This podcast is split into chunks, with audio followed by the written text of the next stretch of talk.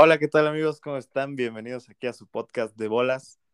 Hoy tenemos un invitadazo especial. Franco, ¿cómo estás? Buenas, buenas.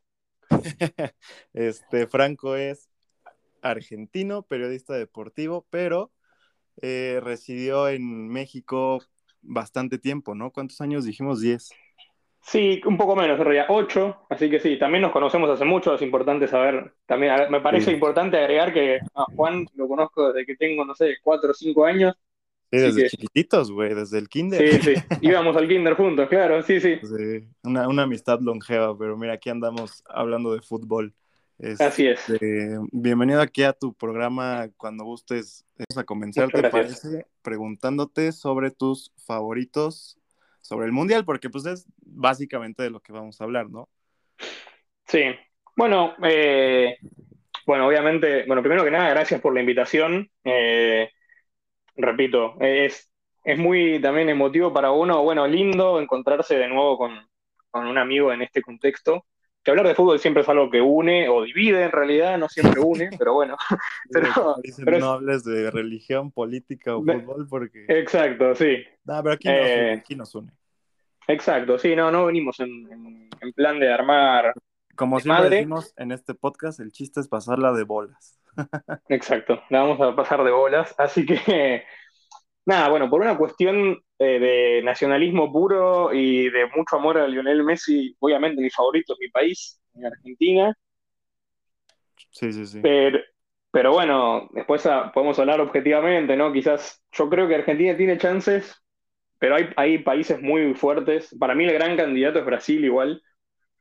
Eh, por el contexto, por lo que juegan, por cómo vienen de hacer la eliminatoria, por que tienen variantes en todas las posiciones de sobra. Lo único que quizás les va mal son los laterales, que ahí quizás ustedes también estarán eh, más al día con toda la cuestión de la convocatoria de Dani Alves, ¿no? Que es medio polémica para, para los brasileños, porque... Y sí, pero bueno, yo entiendo que en el fútbol el que jugó también sabe que el fútbol no solamente va por la por el físico, sino también la experiencia y lo mental juega mucho, entonces quizás tener un tipo como Dani Alves en el equipo es, es importante. Sí, y más en un mundial, ¿no? Creo yo que afecta más esa parte mental. Sí, Esa parte de la experiencia juega un papel muy importante. Aquí, Sí, sí. este, ¿quieres decir algún otro, alguna otra selección o no, yo te- voy, voy a tirar como una tapada y a prestar atención, porque a mí me gusta y lo vengo viendo desde la Euro a Dinamarca, pero la dejo ahí, así, la dejo como, es, es muy personal, porque también tengo como, le agarré mucha afinidad, eh, vi la Euro y después de lo que pasó con Eriksen también, eh, empecé a seguir mucho más a Dinamarca y la verdad que los daneses juegan un muy lindo fútbol y muy intenso también, son muy Pero no- estratégicos. Ajá, no te iba a decir que no es este muy personal, porque mucha gente los ve como el famoso caballo negro que siempre dice, ¿no? De hecho, aquí en este podcast hemos dicho igual muchas veces que aguas con Dinamarca, güey, aguas con cómo están jugando estos güeyes. Sí, sí, sí, hay, hay selecciones y también te sumaría alguna africana, no sé cuál, pero alguno de los países africanos para mí también va a dar de qué hablar este mundial, porque han crecido mucho. Justamente hoy vi que este Mané a lo mejor se pierde el mundial, güey. Vi, vi que ayer se salió lesionado, sí. Esperemos que no igual, porque es una lástima. La verdad que ve- venía jugando muy bien, tanto a nivel club como a nivel país. Eh, venía haciendo lo necesario para ganarse un, un lugar. Pero no, sí, Camerún, Senegal, Ghana, son selecciones fuertes. Eh, digo que de las asiáticas también hay un para mí. A mí Japón me gusta bastante también a nivel personal. Me parece que los japoneses son muy técnicos. Te falta todavía la cuestión Muy disciplinados, ¿no? también, sí. Eh, a mí me gusta esos, esos equipos que son como quizás los menos, que los que menos uno espera. Ecuador lo mismo, quizás Ecuador también hizo una muy buena clasificación al Mundial y para mí también podría meterse ahí como hacer eh, problemas. No recuerdo ahora exactamente el grupo de Ecuador, creo que está con Inglaterra, ¿no? Inglaterra, Estados Unidos, o me estoy confundido, pero... Es- em, de ahorita te investigo. Sí, no, olvídate, eso, eso ya mala mía, me metí ahí, pero... Solo me sé el de México. Y yo también porque estamos juntos, así que... sí, güey. Es Eh, este Qatar, Ecuador. es- Ah, el primero es, está bien. Ajá, Ela, sí, justamente Ela. Sí, no, entonces bueno, puede ser. Para mí es, es de lo. Pasa que tiene a Holanda, ¿no? Está en el A, Sí. creo. Y a Senegal. Y es un, va a ser un grupo lindo también. Eh, Bueno, así que nada, para, para eso. Para mí mis candidatos, así, Argentina por una cuestión de que obviamente quiero que ganen siempre. Eh, Brasil por una cuestión objetiva, porque tiene mejores nombres, porque tiene buen planteo. Y Dinamarca como un tapado, así como... Creo que le dicen, bueno, sí, no sé, vos dijiste ahí el caballo negro, pero sí, la, la cenicienta también se le dice, así que sí. Ándale, sí, sí, sí. Ok, en este programa hemos repetido igual muchas veces que aquí varía el orden, pero el top 3 de nuestros favoritos siempre está entre Brasil, Argentina y Francia. En, este caso, para mí, es, yo, yo, yo veo que sí, Brasil tiene más, ¿cómo decirlo? Más equipo, más plantel, pero no mames, lo que está jugando Argentina, llevan, ¿cuántos Sí. años, cuántos años sin perder tienen? Como dos. Dos, sí, dos, dos y medio creo, desde el 2019 medio. creo que no pierden. Sí, después de la Copa América de, de Brasil, la que ganó Brasil en el 2019, creo que después de, ese, de esa Copa no se perdió más. Sí, está, está muy cañón el momento que traen todos. A lo mejor físico no, pero como, como colectivo, que al final eso es un equipo, es, son, es un juego de conjunto, está, Sí. les está saliendo todo bien. Entonces, la verdad que- sí. y- eh, perdón, perdón. Están ellos No, y sí, están dale, dale. Los, pues, los campeones del mundo, que a ver si está ese pedo de luego no pasan grupos o los Sí. egos que tiene Francia están muy, muy fuertes, ¿no? Pero están Sí. esos tres siempre, siempre, siempre. Sí, sí, sí, lo de Francia, mira, yo la dejé afuera por una cuestión de que también creo esto que, que comentás, ¿no? Lo de los egos eh, es fuerte, siempre ha sido así, igual históricamente Francia ha sido una selección de egos fuertes, también muy Y dividida por cuestiones religiosas y raciales y nada, eh, hoy quizás no sé si el momento está tan así, pero en otros momentos sí. Hay un, hay un par de documentales que hablan o retratan muy bien esta cuestión de la división racial y religiosa. Eh, así que también a mirar, a mirar, tendría que, no, me va a fallar el francés acá, pero Le Bleu es, creo que es uno, que estuvo en Netflix Muy un bueno, tiempo, muy ahora, bueno. ahora no sé si está. Eh, ese fue muy bueno para retratar lo que fue el camino de esa Francia campeona del 2018. Eh, Sí, el- ese estaba en Amazon, ¿no? Creo. acá estuvo en Netflix un tiempo, después salió, no sé si está ahora en dónde está, le perdí el rastro. Eh, así que puede ser que esté en Amazon. Pero bueno, sí, hay un par de documentales. Había otro también de las, los campeones del 98, si mal no recuerdo. Eh, Sí, sí, Pero sí. bueno, sí, un poco como es eh, la cuestión de dentro de, de Francia. Y además de que tienen un montón de lesionados, más allá de que tienen, para mí, o sea, sí, en eso co- coincido con vos de que después de Brasil creo que Francia es la, la selección que más variantes tiene puesto por puesto. O sea, mirás Sí, se el- te- los se te nombres. caen dos, pero tienes otros cuatro atrás. Claro, exacto. Y además no es que son cuatro que, que son suplentes en su equipo, son titulares indiscutibles o que vienen en un muy buen momento. Entonces, Sí. Por ejemplo, justo ayer estábamos hablando del caso de Kanté, que Kanté no va a ir al Mundial, pero tienes a Sí. Tienes a Camavinga por ahí, no, o sea, tienes, tienes con qué reemplazarlo, ¿sabes?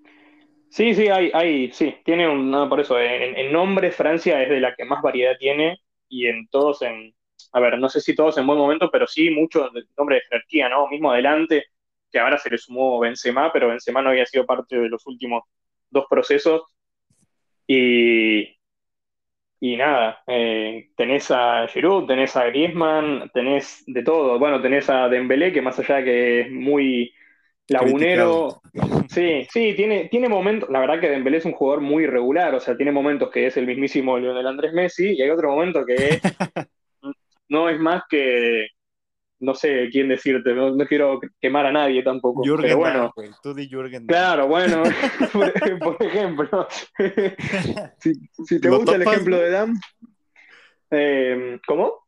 ¿Lo, lo ubicas a Jürgen Sí, sí.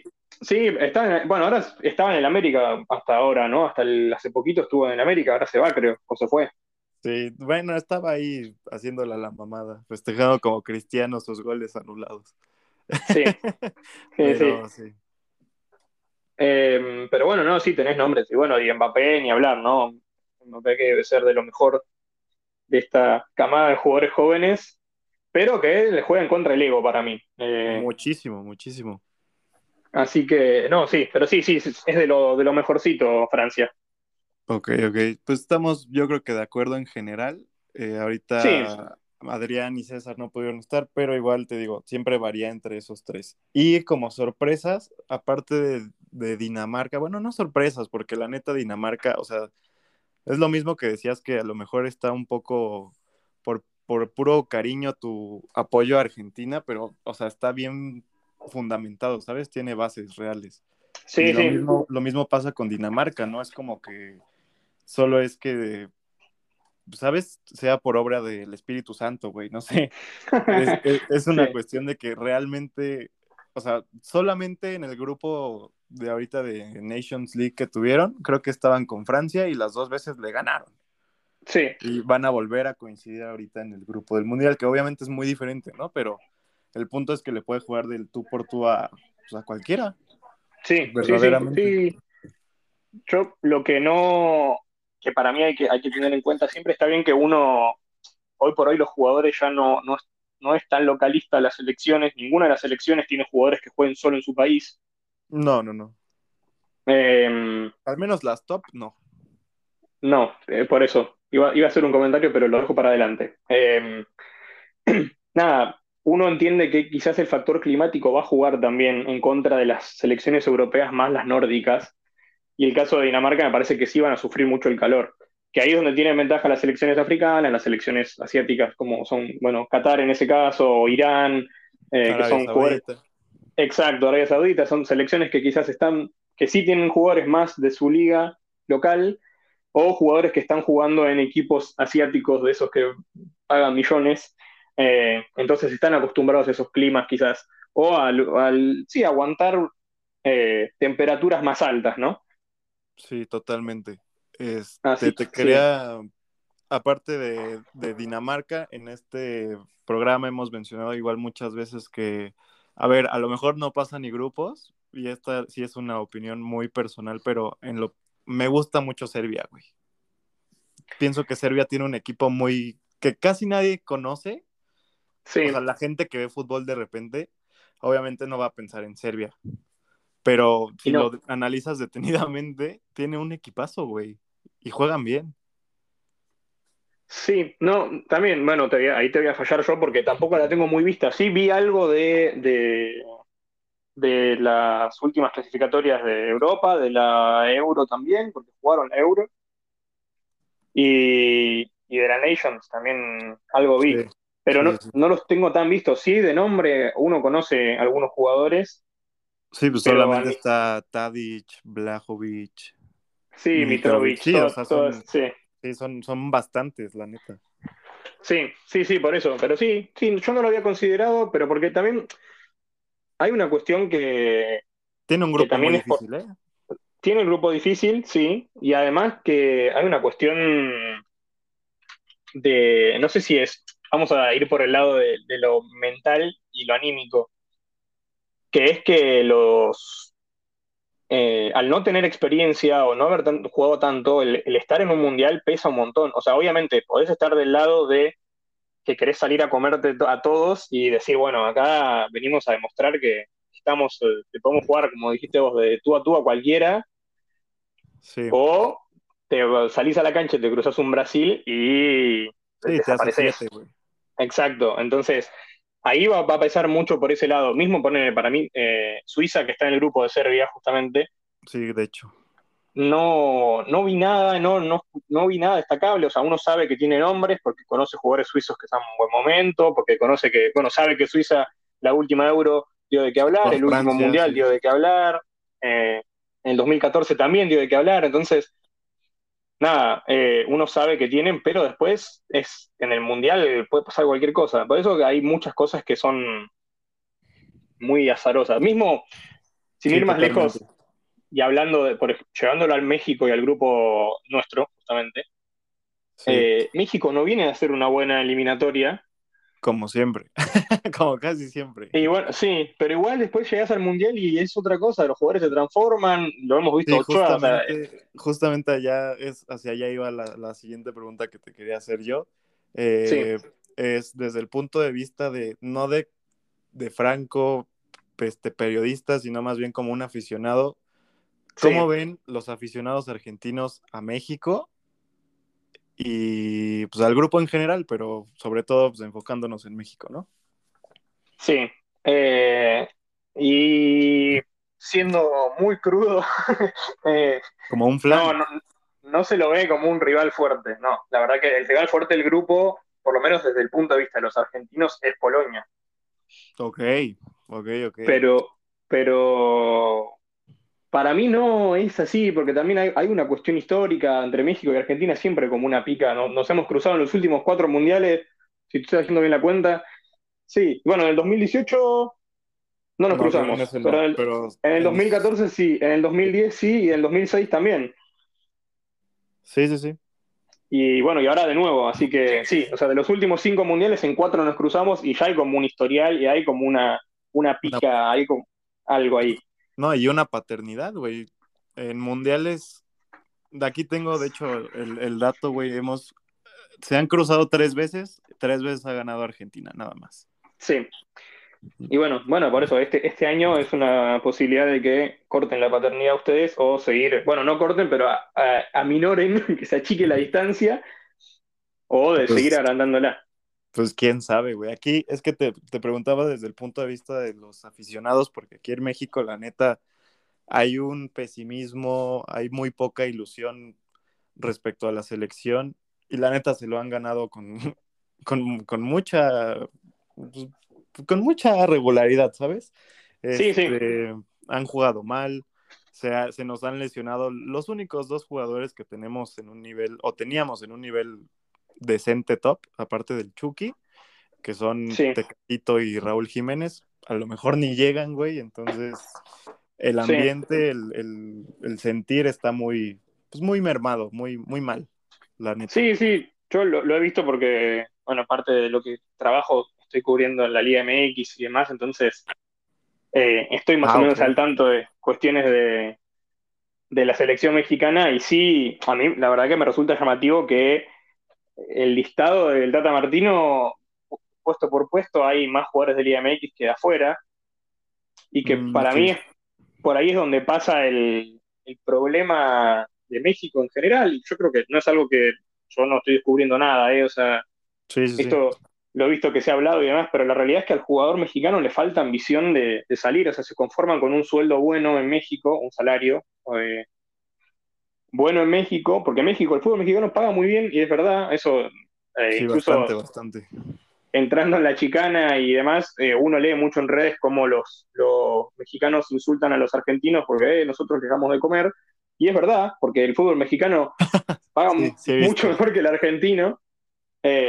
Pero bueno, también es verdad que cualquier eh, normalito malo de acá va a México y hace destrozos. Bueno, caso Funes Mori, por ejemplo, sin ir más lejos, Sí, el goleador Funes histórico Mori de Monterrey. Allá ni lo pelaban, ¿no? Nunca llegó a la selección y aquí ya hasta lo naturalizamos, güey. Acá, acá sí hizo procesos de, o sea, de, Sí, pero sub- sub- creo que sub llegó a jugar su 17, 18, ¿sí? sub 20, sí, no sé, no llegó a jugar mucho más y después sí, no, nunca más. Pero Funes Mori le dedicaron canciones acá del Funes Mori lo erró, lo deben conocer también. Y si no te lo paso después, y, Ok, no, no, Y- no sabía, lo ves. pero... Ok, pero bueno, sí, no, no es un gran delantero, nunca estuvo considerado para selección. Sí, Ramiro, que es el defensor, el que es el bueno, sí, ahorita está en el mejor equipo de México. En Cruz Azul, exacto. Eh, eh, nada, él sí es bueno. Él, él llegó a jugar, o sea, él llegó a competir en, en Europa, bastante tiempo y estuvo bien, estuvo en consideración. Jugó en la selección argentina. eh, y cuando estuvo en un nivel bueno, era, era top de, de la línea defensiva argentina.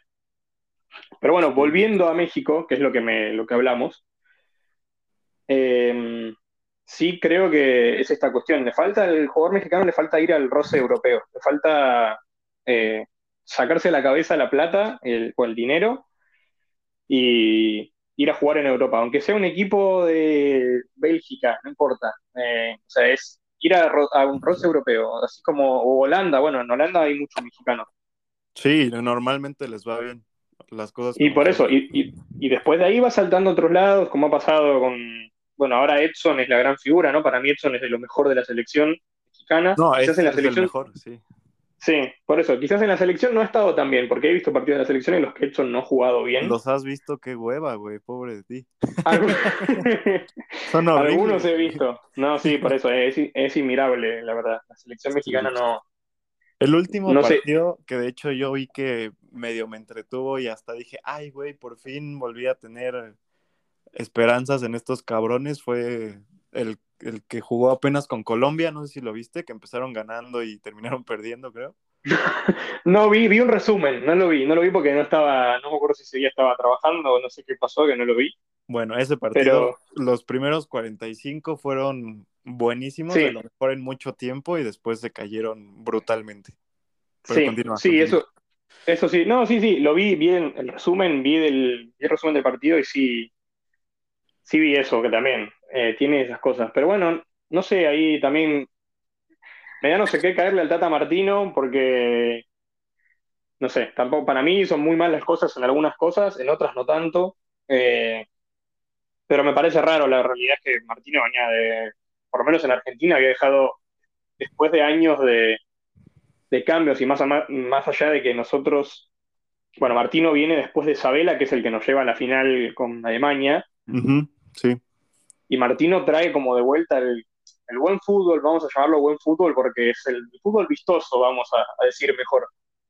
A pesar de que em, pierde las finales, ¿no? ¿Fue con él? Obvio. Después, sí, sí, después hay una cuestión. Ahí esto, para mí es mental igual, ¿no? No sé si están. Por eso digo que no me da caerle al entrenador en esos casos, porque hay, hay una cuestión mental. O sea, yo creo que lo mismo que pasó ahora, no sé si vieron el documental, bueno, no sé si salió en Netflix en México, pero acá sacaron, salió un documental ahora de. Ah, que de hecho, por eso, por eso salió esta entrevista, güey, porque tú subiste un un clip. Claro, bueno, exacto. De la charla. de la charla de, Messi, exacto. bueno. Ya, ya salió aquí, pero la verdad yo salió apenas, güey. No, he tenido tiempo de verlo, pero sí lo No, no, olvídate, no hay problema. No, yo tampoco, yo vi eh, las cosas de esto, vi la arenga esta, bueno, la charla de Messi que me llamó mucho la atención.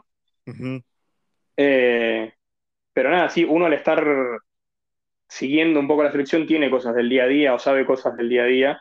Pero sí es verdad que los futbolistas, bueno, más los más experimentados, ¿no? Di María, Messi, y los que vienen de jugar en la selección, sabían que, bueno, tenían esta mochila de tenemos cuatro finales perdidas encima. Sí, no hemos ganado que, Tenemos que ganar algo. claro, o sea, se nos termina la carrera y no estamos ganando, y a la gente también eso le pesa, entonces entiendo que había una presión fuerte. Sí, sí, cabrón. Y, y bueno, sí, eso después se lo sacaron por suerte, pero ahí es donde entra el, ahí sí entra Scaloni para mí, porque Scaloni se encargó de hacer un buen grupo. O sea, es lo que hablábamos, quizás nombre por nombre, Argentina tiene algunos jugadores en nivel, en buen nivel en Europa y demás, pero después no es, no son la gran cosa. Si te pones a mirar. Como conjunto tienen su mayor fortaleza para mí. Exacto, exacto. Sí, Argentina es un equipo que aprendió a jugar muy bien sin la pelota y con la pelota. Eh, y eso es donde encuentra el balance de Scaloni, me parece. O sea, Argentina era un equipo que jugar sin la pelota le costaba muchísimo. Y ahora lo entendieron más o menos bien. Tuvimos la suerte de que apareció eh, Romero, Cristian Romero, está Lisandro Martínez ahora que está en un muy buen momento. Tenés, en el lateral derecho está eh, Molina, que también está muy bien. Entonces hay como jugadores que tienen momentos que ayudan a que uno se ilusione. Sí, totalmente ahí es donde erra Martino en México. Hay, hay jugadores que están teniendo buenos momentos y, no, los aprovecha. Exacto. yo no entiendo cómo Johan Vázquez no, no tuvo los más minutos de los que debería haber tenido. Sí, Johan Vázquez, siendo de los pocos mexicanos en Europa que sí juegan, no lo pones. ¿Cómo sí, no, bueno, ahora incluso, ahora incluso no sé si está jugando tanto porque se cambió de equipo. Estaba en el, Genoa y se fue al Cremonese y en el Cremonese no está jugando tanto está retomando apenas, o sea, las últimas semanas sí, sí he visto que ha sido titular, pero, pero sí, O sea, comparado con ¿a quién estás poniendo en el lugar de... También eso lo hemos dicho aquí muchas veces, que la, la central mexicana titular deberían ser la que fue a los Juegos Olímpicos, el Cachorro Montes y Johan Vázquez. Pero Sí. en vez de Johan está jugando Héctor Moreno con sus 800 años, güey, y la lentitud Sí, no, sí. del mundo. Sí, o sea, es- es- tiene jerarquía y es lo que decíamos de Dani Alves hace rato, ¿no? Pero la neta, en el fútbol de hoy tienes que correr, güey. Sí, sí, sí. Y esos Sí, bueno, es- mucha hambre. Sí, sí, sí, por eso, ¿no? Eso es lo que, bueno, en Argentina la discusión particularmente, ahora no, porque Otamendi levantó mucho el nivel, pero hace un año Otamendi no era titular para nadie. De hecho, antes de la Copa América, o sea, Otamendi llega a la Copa América como titular porque era del gusto de Scaloni, y acá en Argentina nadie lo quería Otamendi, porque es muy... Se va del partido, más allá de que tiene la experiencia, a veces parece que no la tiene y te, te pega un codazo y te deja con uno menos, o se hace amonestar a los cinco minutos, o Sí, muy, hace muy volátil, ¿no? Exacto, entonces, y lo tenías a Lisandro Martínez, que venía de jugar en el Ajax de titular, que se estaba haciendo un festín, con, bueno, con Edson hacían, más allá de que no jugaban siempre juntos en la dupla, pero sí se, se, eh, conectaban mucho, Sí. Venía de un muy buen trabajo, incluso bueno, ahora lo compra el United y todavía más. Sí, está Como jugando bastante bien con, con el United, la verdad. Sí, que también entrar al United es suicidarte porque hoy por hoy es el, el United es, y sí, es un es, caos, es un güey. poco Sí, quemarte la carrera. Es, si venís de un muy buen nivel y entras al United, eh, sabés que o se te termina la carrera ahí o después, no sé, o bueno, sí brillás. Sí, pero, Pero- normalmente pasa lo primero. Claro, sí, es Este- muy, es muy difícil. Desde hace unos años entrar al United es, es complicado. Sí, este, pasando, o, bueno, aprovechando que tocaste el tema de, de los entrenadores del Tata, eh, Sí. justamente te quería preguntar cómo es recordado en la selección de Argentina, porque aquí últimamente y evidentemente por las formas, el juego y pues, algunos resultados, la verdad, eh, se ha criticado mucho a Martino por, pues sí, güey, por, porque dicen que no se toma en serio el trabajo En serio, sí. eh, que se va, prefiere irse a ver a Argentina a entrenar que entrenar con México. No sé si escuchaste esa, esa Sí, sí, lo vi, lo vi. que pasó. Este, y aparte, em, se, se ha estado diciendo mucho que fue el único, bueno, aquí se ha dicho, no, no sé en otros lugares, la neta, pero aquí sí he escuchado que eh, fue el único entrenador que con Messi y con Neymar en el Barcelona no pudo ganar nada, este, que Sí. perdió precisamente dos finales con Argentina. Entonces, últimamente se le ha estado tirando mucha, mucha caca, las cosas como Sí. son, a, a Martino. Entonces, ¿cómo, cómo recuerdan a- al Tata ya? O... Y pasa que, bueno, justo es una, no sé si es mal, no, recordado como mal entrenador. A ver, no por lo que hizo en Argentina, sí por lo de Barcelona. O sea, todo aquel que vio a Martino, porque Martino primero dirige acá en Argentina, dirige a Newells. Sí, le- claro, él sí, él como futbolista jugó en Newell's, pero después como entrenador también estuvo acá. Eh, eh, con Newell's le va muy bien, sale campeón local, pelea una Libertadores, que creo que Newell's llega a la semi, si no recuerdo mal, creo que después pierde con Boca o una cuestión así, no me acuerdo, pero fue un, era un Newell's que jugaba muy bien a la pelota, que tenía, bueno, tenía a Nahuel Guzmán en la portería, Grande Nahuel. tenía a Escoco, claro, bueno, tenía a Escoco de, de delantero, también un Escoco que jugaba otro fútbol, era increíble. Ese equipo era- era- volaba realmente, y por eso es que va al Barcelona también, no es que no tenía méritos para ir Sí, al Barça, no pero, era un improvisado, obviamente. exacto, pero no después en el Barça, de gratis. claro, sí, sí, bueno, no sé, eh, ahora no sé, pero bueno, sí, hoy no sé, pero en ese en momento. otro momento, claro, era, era difícil, además venías de una época... de, de Pep y de Tito, ¿no? Eh, exacto, era la época dorada de Guardiola y Vilanova, sí, llenar ese, ese espacio no era para cualquiera. Y creo que también fue lo que le costó después a Martino.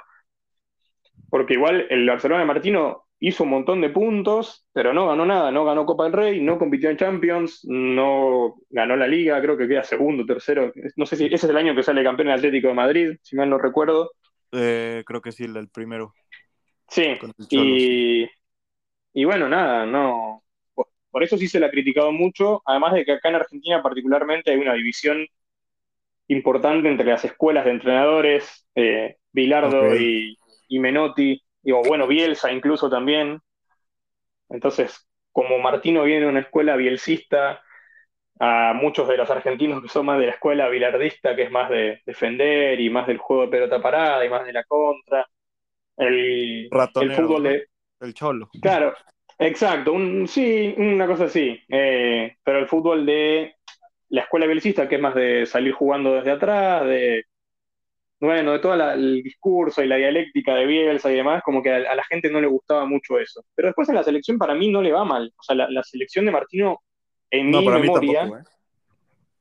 No, no, es que por eso, la selección argentina de Martino, en mi memoria, es una de las mejores de los últimos años, porque además también tenías los jugadores en momentos, todos en buenos momentos, o sea, Messi en un nivel altísimo, y María en un nivel altísimo, Higuaín en un nivel altísimo, Agüero, salvo la defensa, que siempre fue un asco, Eh, es que sí, siempre la defensa argentina hace mucho que no es tan sólida como ahora. Y, en ese momento también lo fue. O sea, Martino encontró jugadores buenos ahí. Pero bueno, salvo eso, después tenía jugadores, o sea, de la mitad de campo para adelante era un avión. El tema es que no, no se dio. En fin, para mí hay una cuestión más. No ganó nada.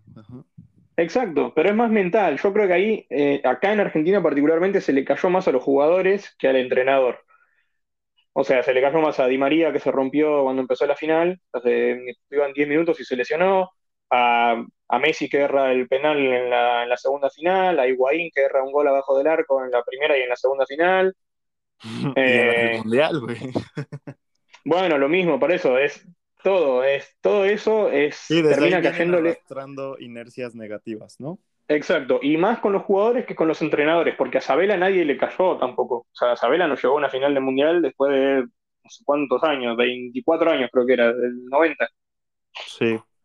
Y, nadie dijo nada de Sabela. Para mí también Sabela fue un gran entrenador y él entendió, Sabela entendió que había que armar la selección de atrás para adelante. Igual y todo es lo que termina haciéndonos perder porque tenías a Di Micheli que ya estaba en muletas y Llegó, un par de jugadores que ya estaban veteranos para un mundial, no. sí, no, daba. no Exacto. Pero bueno, no, sí, para, eh, desde mi punto de vista, Martino en la selección argentina no tiene un mal concepto. Sí en México, y he leído cada cosa desde acá y allá también. O sea... No, aquí lo putean, a veces siento que hasta de más, pero en muchas, la neta, ay, es que, ¿cómo justificas llevar a, por ejemplo, Funes Mori, la neta. Sí. Porque ahorita lleva, lleva, ha jugado un partido en tres o cuatro meses, güey. Obviamente no está en ritmo. Cuando jugó falló un penal, entonces mentalmente tampoco va a estar bien. Eh, no sé, y tienes, eh, eh, hablando de ese caso específico, obviamente Raúl tampoco, pero tienes a Henry, que fue este, casi campeón de goleo con el América, y al Chaquito, que está rompiéndola en, en, el Feyenoord. Sí, sí. o sea, variantes tienes y estás necio con que quieres llevarte a los tuyos que no están bien, pues eso se le critica demasiado. Sí, eh, en eso sí. Yo tampoco entiendo muy bien la interna de la selección mexicana, la verdad me parece una de las internas más raras. Eh, es que, eh, en serio, no... no, sí, totalmente, güey. Se habla mucho de esto de los protegidos, de hay como que mucho lobby, ¿no? Como que hay mucho jugador puesto por, es lo que decías hace rato, que, a ver, muchas veces, obviamente, el fútbol sí se puede medir este, por números cuantitativamente, pero al final el que escoge, pues es por gustos, güey. Y obviamente ahí influye ese factor. Pero en México siento que pesa demasiado el factor de este güey me cae chido, ¿sabes? Eh, o sea, los factores, los compadrismos, los, no sé. Sí, sí, sí, sí, o, el, o bueno, la cuestión disciplinaria, ¿no? Bueno, porque mucho se ha hablado de, también de, la ah, ausencia del Chicharito. Sí. Y bueno, pero también Chicharito se las mandó. Yo también me acuerdo que la, selección mexicana siempre tuvo esa cuestión de las polémicas. Incluso me acuerdo viviendo allá de, chico, de, de, ver en las noticias que de repente te enterabas que también, después de un partido de eliminatoria o en los mundiales, metían gente a los hoteles. Claro, exacto, sí, era, metían gente, se iban de, fiesta, estaban todos mamados. sí. exacto. Entonces. México, México es famoso por eso, yo creo. Este, pero bueno, sí, es que desde ese momento, desde hace como 10, 20, 10, 15 años está pasando eso y, y no deja de pasar, entonces hay, y bueno, hay, algo mal ahí. ahí, ahí- para mí ahí está la- el impedimento de crecimiento de la selección mexicana, está ahí. O sea, es, es una cuestión disciplinaria. Uno también entiende que hay jugadores que, que no, no es nuevo, ¿no? O sea, los jugadores brasileños, por ejemplo, que siempre está esta cuestión de que les Ah, gusta la fiesta. caen en, en el alcohol, ¿no? Sí. Está bien, pero una cosa es, bueno, hay un montón de casos, ¿no? Creo que fue, no sé si fue Cruyff el que, no, no era Cruyff, bueno, no me acuerdo qué entrenador del Barcelona contó lo de la anécdota de Rivaldo, que le dijo, si haces dos goles, te dejo irte, y el tipo fue, hizo dos goles, pidió el cambio y se fue. Mira, bueno, nada. No eh, recuerdo, pero sí. Sí, creo que era Rivaldo, no me acuerdo, y creo que era Cruyff el entrenador, que le dijo, bueno, si vos haces dos goles en el próximo partido, yo te dejo que te vayas a los carnavales de Brasil. Y el tipo hizo en el primer tiempo, hizo dos goles, pidió el cambio en el, en el descanso Y se y se fue. al avión y se fue a Brasil. Y bueno, sí, con Ronaldinho que también. Ajá, mismo Ronaldinho, mismo Neymar. son todos jugadores que les, que les gusta, o sea, les gusta eso, pero si después viene, o sea, yo creo que ahí es, también es una cuestión del entrenador. Si a vos, como entrenador, un jugador te cae al entrenamiento, un día de partido, te cae ebrio, asqueroso, así de que se le se huele el olor, el hedor del alcohol, Sí. de- pero después hace cuatro goles, o bueno, hace dos goles, una asistencia y es la figura del partido, ¿qué le vas a decir? Pues sí. no puedes decirle nada. O sea, ahí hay una cuestión de orgullo también del entrenador. Entonces, yo creo que ahí Martino un poco peca de inocente o de, de autoritario. Que igual, a ver, Chicharito no es ni, la, ni Ronaldinho, ni. No, Rivaldo, obvio, no. Sí. En eso no, pero sí está en un buen momento y, sí, eso sí. y nada. Pero puedo entender que viene por ese lado. También puedo entender que el buen momento de Chicharito es en la MLS, no es en la Premier League. Exacto, el contexto. Eh, la liga entonces- no es muy competitiva, que digamos. Exacto. Bueno, lo mismo que decías. Vos hablabas de, de Henry Martín acá. Sí. Y para mí Henry es un buen delantero, goleador, lo que quieras, pero sos goleador en la Liga MX, no sos goleador en eh, la Premier League o bueno, para- vamos a ni la te digo Europa Premier League, digo, League. la, Liga no, digo, sos goleador en Portugal, que Portugal tampoco es de los equipos top de Europa, pero es Sí, Europa. obviamente tiene más crédito, tiene más jerarquía. Exacto, entonces entiendo que quizás, por eso sí no me cabe en la cabeza que no vaya Santi Jiménez. O sea, Jiménez tiene Sí, que no. estar en el Mundial. Para mí Sí, tiene que es ir. que esa es la constante que todos, a todos los que le he preguntado que saben de fútbol, todos dicen es que es el bebote tiene que ir al puto mundial y hasta podría ser titular. Es que yo no No lo veo otro. mal. Además es un tipo que está, o sea, realmente está en un momento así de la toca y entra, no importa qué haga, o sea, Sí, está entra bendito. cinco minutos y le cae una pelota en mitad de cancha y le pega y entra. No, sa- no, no sabes cómo hace, pero lo hace. Y, Sí, sí, sí. y cuando un jugador está así en ese estado de gracia, no puedes desperdiciarlo. Totalmente, güey. Justo me recuerda al mismo Chicharito cuando recién se fue a Europa que metía todas, güey, con la nuca, con Claro. la jeta, con, Sí, con las nalgas, con todo, güey. sí, sí, sí. Sí, sí, sí, por eso no podés desperdiciar a un jugador que no importa qué haga, o el tipo está tan bien anímicamente que la única que le queda la va, va- te va a hacer tres goles de una oportunidad, ¿entendés? O sea, eso es. Y lo que veo con Santi es eso. O sea, quizás en. Porque la realidad es que hasta hace un año, año y medio no, no estaba en los radares de nadie, Santi Jiménez. No, en el mío No sí, sé. el mejor equipo de No, México. pero bueno, pero porque vos lo tenías visto de Cruz Azul. Sí. Eh, pero la realidad es que a nivel mismo en Cruz Azul no era. También que tenías Sí, a. no. De hecho, en- tenías- él fue parte del título, por Sí. pinche título que por fin llegó, y entraba de cambio y lo hacía muy bien. Lo hacía muy bien, pero no era titular. Y de hecho, hasta el torneo que se fue, recién empezaba a ser titular. Entonces, ahí medio se justificaba Martino de, bueno, está bien. No está jugando tanto, no es ni titular en Cruz Azul, pero una vez que empezó a ser titular y se fue y siguió haciendo goles en Europa, ahí sí dices, güey, ¿qué pedo? Sí, ¿Qué estás haciendo? sí, sí, es, bueno, para mí el paralelismo más allá de la diferencia, ¿no? Pero acá en Argentina el caso así eh, parecido era Julián Álvarez, pero al revés en realidad, ¿no? Porque Álvarez iba a la selección jugando en River y lo jugaba 10 minutos y era todo el mundo decía, "Ay, pero ¿qué hace este pibe acá si no, este, no hace nada? Está jugando en River, no entra y no hace goles, nada, y después lo venden al City y en el City empieza a jugar y también hace goles y decís, bueno, entonces este, algo, algo estábamos haciendo bien.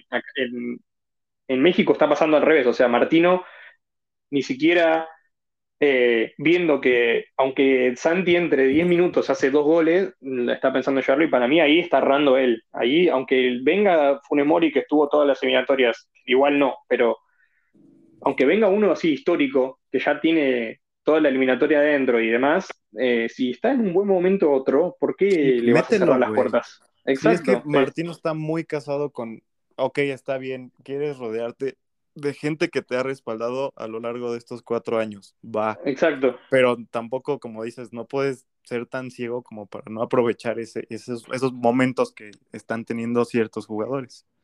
Exacto, sí, sí, y que contrastan mucho, porque no solo es, perdón, no, no solo es que sean este buenos momentos de estos güeyes, sino que los otros dos, hablando de eh, Raúl Jiménez y Funes Mori, no están ni jugando, güey, es todo lo contrario, o sea, están muy contrastados.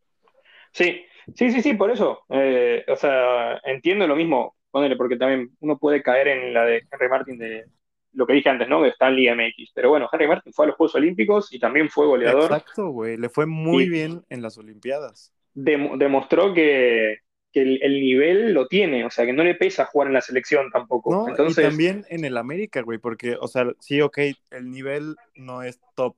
O evidentemente la Liga MX no es top. Eh, sí. Pero ser campeón de goleo en el América, que no lo fue, pero estuvo a dos goles, creo.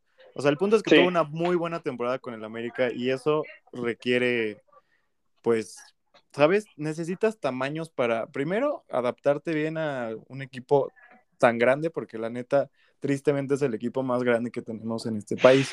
La neta, sí. sí.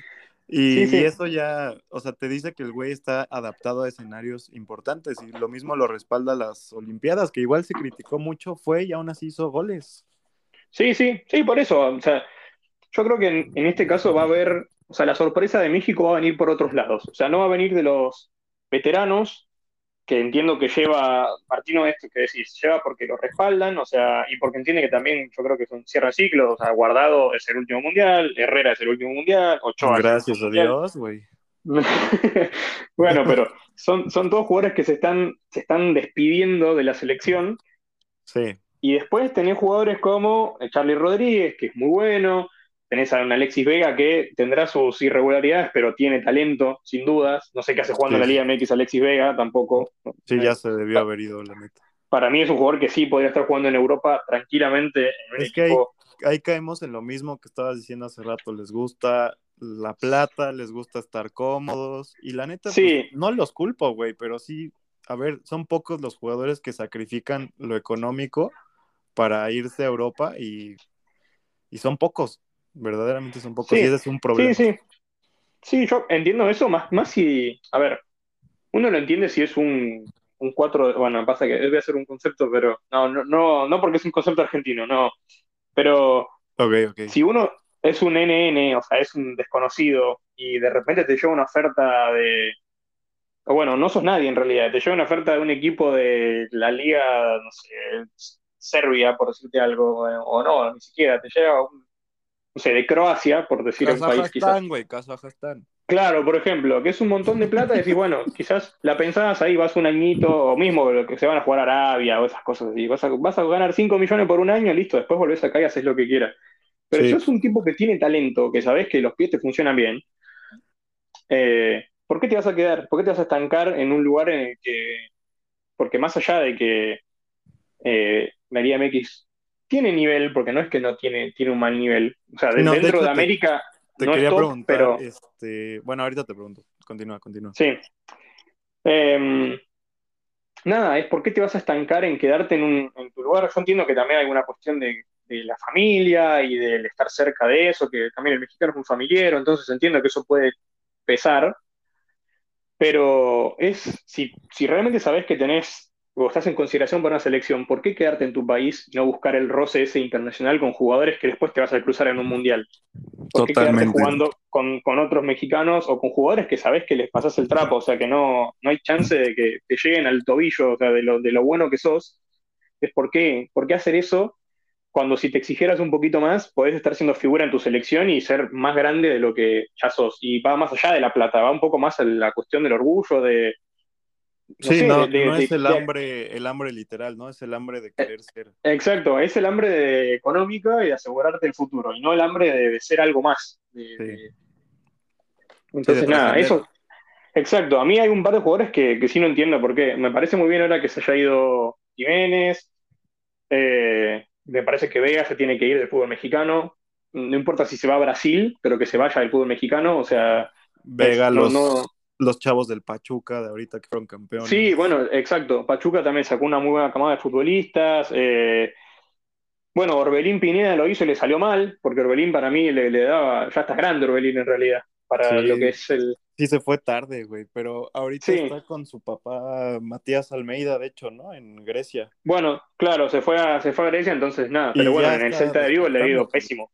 Sí, pero ahorita en Grecia ya está pues despertando un poco, si lo quieres llamar. Sí, sí, por eso, bueno, pero ahí son, son jugadores que apostaron a eso, ¿no? En vez de quedarte cómodo ganando tu sueldo ah, sí, El simple hecho de irte ya, mis respetos, güey. Sí, exacto. Es, lo mismo. Y entonces, nada, eso para mí es, es lo que le falta a la selección mexicana. O sea, el día que tengan jugadores que estén compitiendo en el, ni siquiera te digo del máximo nivel de Europa, pero que estén compitiendo en Europa. sea, claro, por ejemplo, eh, ahora Laines, por ejemplo, ¿no? Para caer en un caso. Oh, Laines está haciendo un fracasote, güey. Y bueno, pero porque también no tenía rodaje. O sea, uno entiende que Laines se fue muy chico a Europa y a él le salió mal. A él, claro, a él sí le salió mal. Entonces, pero también coincidió que. Puntualmente, este, escogió mal, güey. Porque si verdaderamente, porque se decía que era o Betis o el Ajax, y ahí sí, güey, si tienes el Ajax, que ya está probado que los mexicanos nos, nos va, los va, ¿eh? Como si yo jugara. Pero les va bien. Pero igual. Les va bien en Europa, güey, en, digo en Europa, en, en Holanda, en Países Bajos. ¿Por qué no? Y es, es un equipo que termina de formar jugadores. ¿Por qué no te vas ahí? ¿Por qué te fuiste al Betis? Sí, sí, bueno, ahí sí, bueno, por eso, pero ahí está todo el detrás de escena que uno no conoce del representante, de los ah, clubes, del arreglo, y ahí es donde también uno como al perderse eso quizás queda un poco sesgado opinar. No, no digo que esté mal, pero sí uno se pierde todo ese detrás de escena que... Sí, que nunca... al final es lo que... Exacto, que es lo que termina definiendo para dónde vas, ¿no? Y seguramente Lainez hoy, si lo piensa, se debe querer matar, no, no literalmente, pero... Si le salía bien, íbamos a decir, ay, qué bueno que se fue al Betis. Claro, bueno, por eso, pero si, si llevas al Ajax, que es como decís, que es un... Además es un formador de juveniles, o sea, cualquiera que pise el Ajax y tiene un gramo de talento, sale, con cosas, para cosas grandes. Entonces, eh, ¿por qué no irse ahí, no? Y, bueno, pero igual, bueno, él, sabiendo que en el Betis no tenía lugar, ahora recayó en la Liga de Portugal y bueno, también está buscando ahí regularidad. Y no me parece mal, o sea, eso es a lo que voy. Es, si el mexicano de la Liga MX apuntara, aunque sea un fútbol portugués, a un fútbol belga, a un fútbol holandés, que tampoco es primera línea. Claro, es una segunda línea. Sí, exacto. Un segundo nivel que te, puede abrir después sobre el paso al primer nivel, como ha pasado con Tecatito, como ha pasado con Herrera, como ha pasado con el eh, infinidad de jugadores. Claro, el Chucky, exacto. O sea, infinidad de jugadores que han ido y han tenido la suerte esa. Entonces, eso le falta, le falta un poco más de, hambre. Y no lo digo yo, lo he escuchado también un montón de veces, te digo, no, lo, no es descubrimiento mío. Aquí, aquí muchas veces, o sea, no en este programa ahora, sino, pero en México se ha dicho muchas veces eso y, y tristemente luego los mismos jugadores como que ni se dan cuenta, pero sí es cierto.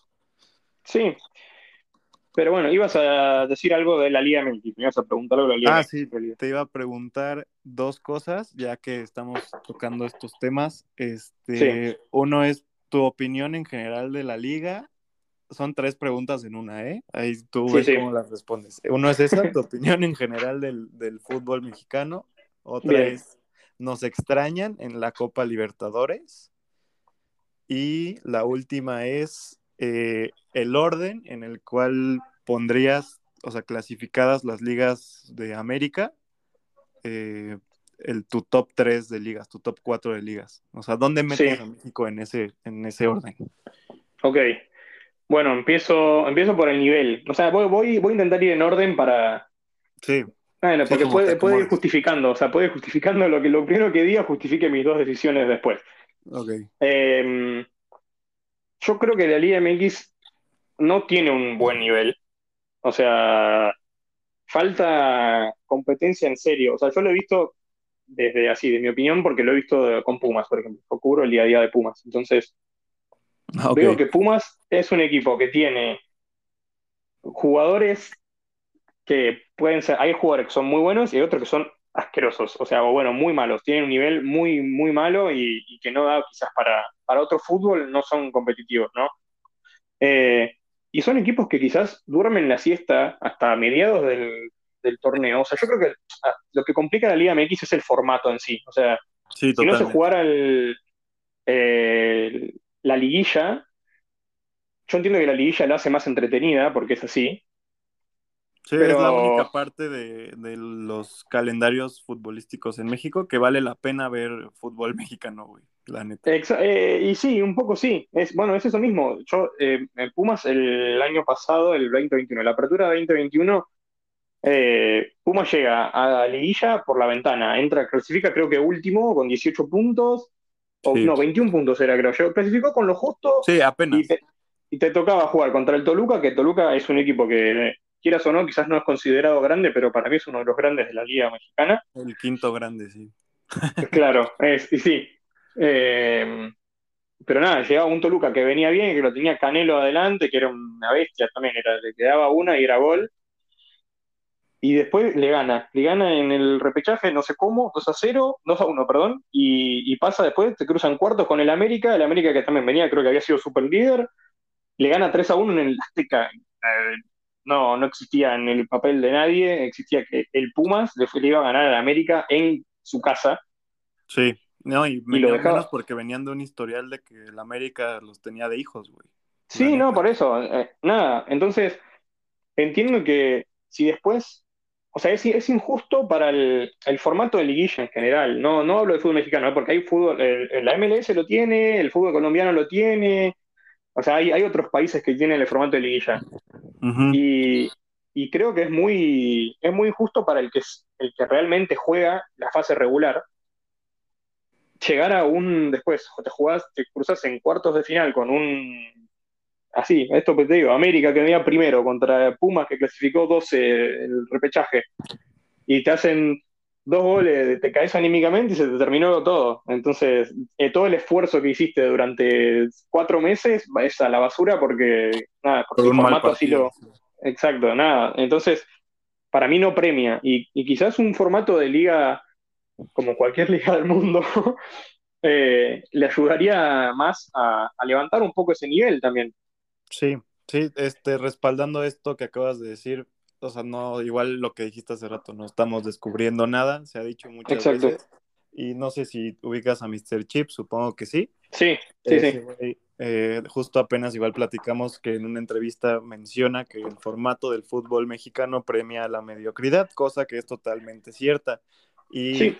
y con decisiones con quitar el descenso, agregarle a la liguilla un repechaje que es totalmente inútil y solo, como dice Solapas, la hueva, que, que los equipos se esfuercen menos por llegar, Sí, este, pues eso baja el nivel, la neta. sí. Sí, sí, es así. Y bueno, y llevándolo acá al fútbol argentino. El fútbol argentino no se juega formato liguilla, se juega el formato de liga. de- Son tantas fechas, el que más puntos saca es campeón. Sí, Ahora mejor. están haciendo cosas raras, eh, no sé, ahora están juntando cosas, están inventando copas y cosas así que son medio polémicas y que el, el fanático argentino no, no prueba demasiado. Ok. Pero sí, acá se sacó el descenso también y hace años que, bueno, ahora, ahora volvió, justo esta temporada volvió, pero Sí, Sí, con la. Qué- pandemia- Qué, bueno, qué envidia. y bueno, sí, eh, a mí justo no me, no me viene bien, pero, pero sí, es, es, es competitivo, o sea, el, te- el Ah, saber que tenés una eres- presión Tú eres hincha de, de, de Banfield, es un de equipo Banfield, sí, cierto. sí. muy, muy segunda, tercera línea, te diría incluso de, Aguante del fútbol Banfield. argentino. Sí, bueno, de ahí, de ahí salió James Rodríguez, así que no puedo decir nada. Sí, sí, sí. Eh, pero bueno, no, la realidad es que el, el tener un objetivo, sea que tu objetivo sea clasificar a Copa, que ahí también está el problema en México, no solamente es con CACAF, ahí el problema, y ahí voy con lo de la Copa. Em, La Libertadores, ¿no? sí, la Libertadores o la Sudamericana, cualquiera de las dos no importa, o sea, es Ah, el, hecho en sí de, de tener un objetivo de clasificar una copa importante, que además también premie eh, monetariamente tu esfuerzo, hace que los equipos también inviertan más o que las directivas inviertan más plata en su equipo, o que busquen mejor nivel, o que busquen un mejor entrenador. Ese también es problema porque monetariamente sí lo premias, güey, pero el prestigio que tiene la Conca Champions, pues no te da ni la mitad ni un cuarto de la Libertadores, sinceramente. Por eso, bueno, es que es lo que, lo que yo acá en Argentina con compañeros y amigos hemos hablado de esta cuestión de los premios del campeón de, y el que ganaba la Conca Champions se ganaba 500 mil dólares. Y no, no, existe esa plata. O sea, ningún equipo 500 mil dólares le sirve. Eh, pagás los sueldos, de, ni, ni siquiera a veces se te va con un solo jugador bien que, paga, que, cobra un buen salario, se te va todo el premio. O sea, sí, es todo la Libertadores, por clasificar, recibís casi 4 millones, creo. O sea, si, si terminás la fase de grupo, son 4 millones de dólares. Es, y es solo la fase de grupo. O sea, el, campeón de Libertadores gana como 10 millones de dólares, no me acuerdo ahora la cantidad exacta. creo que sí, es entre 10 y 12, una cosa así. Nada, es, es un fichaje bueno. O sea, es un fichaje de calidad. O sea, entonces, creo que ahí es donde al fútbol mexicano y a la CONCACAF en general les falta poner, poner plata y poner algo que, que haga que jugar una copa como la, la Conca Champions valga la pena. Porque no, si no es solamente una cuestión de, como es como la Copa Oro, o sea, es una cuestión entre México y Estados Unidos y cada tanto con un canadiense. Eso iba, porque tal es el caso que ahorita ya se están inventando la Leagues Cup, no sé si sabes que solo se va a jugar entre MLS y Liga MX. Sí. Y ya lo hicieron torneo oficial de CONCACAF, pero pues pues es eso, güey, al final solo queda entre Estados Unidos y México. Sí, pero siempre ha sido así en Norteamérica, por eso el tema es que, a ver, eh, hacer una unión con CACAF con Mebol sería muy desgastante pero muy desgastante. O sea, tendrías que achicar mucho los, los formatos de torneos y no, Y reestructurar todo. Por eso, sería, la realidad es que sería un, o sea, habría que sentarse y planearlo bien, y sabiendo que somos Latinoamérica, eso no existe.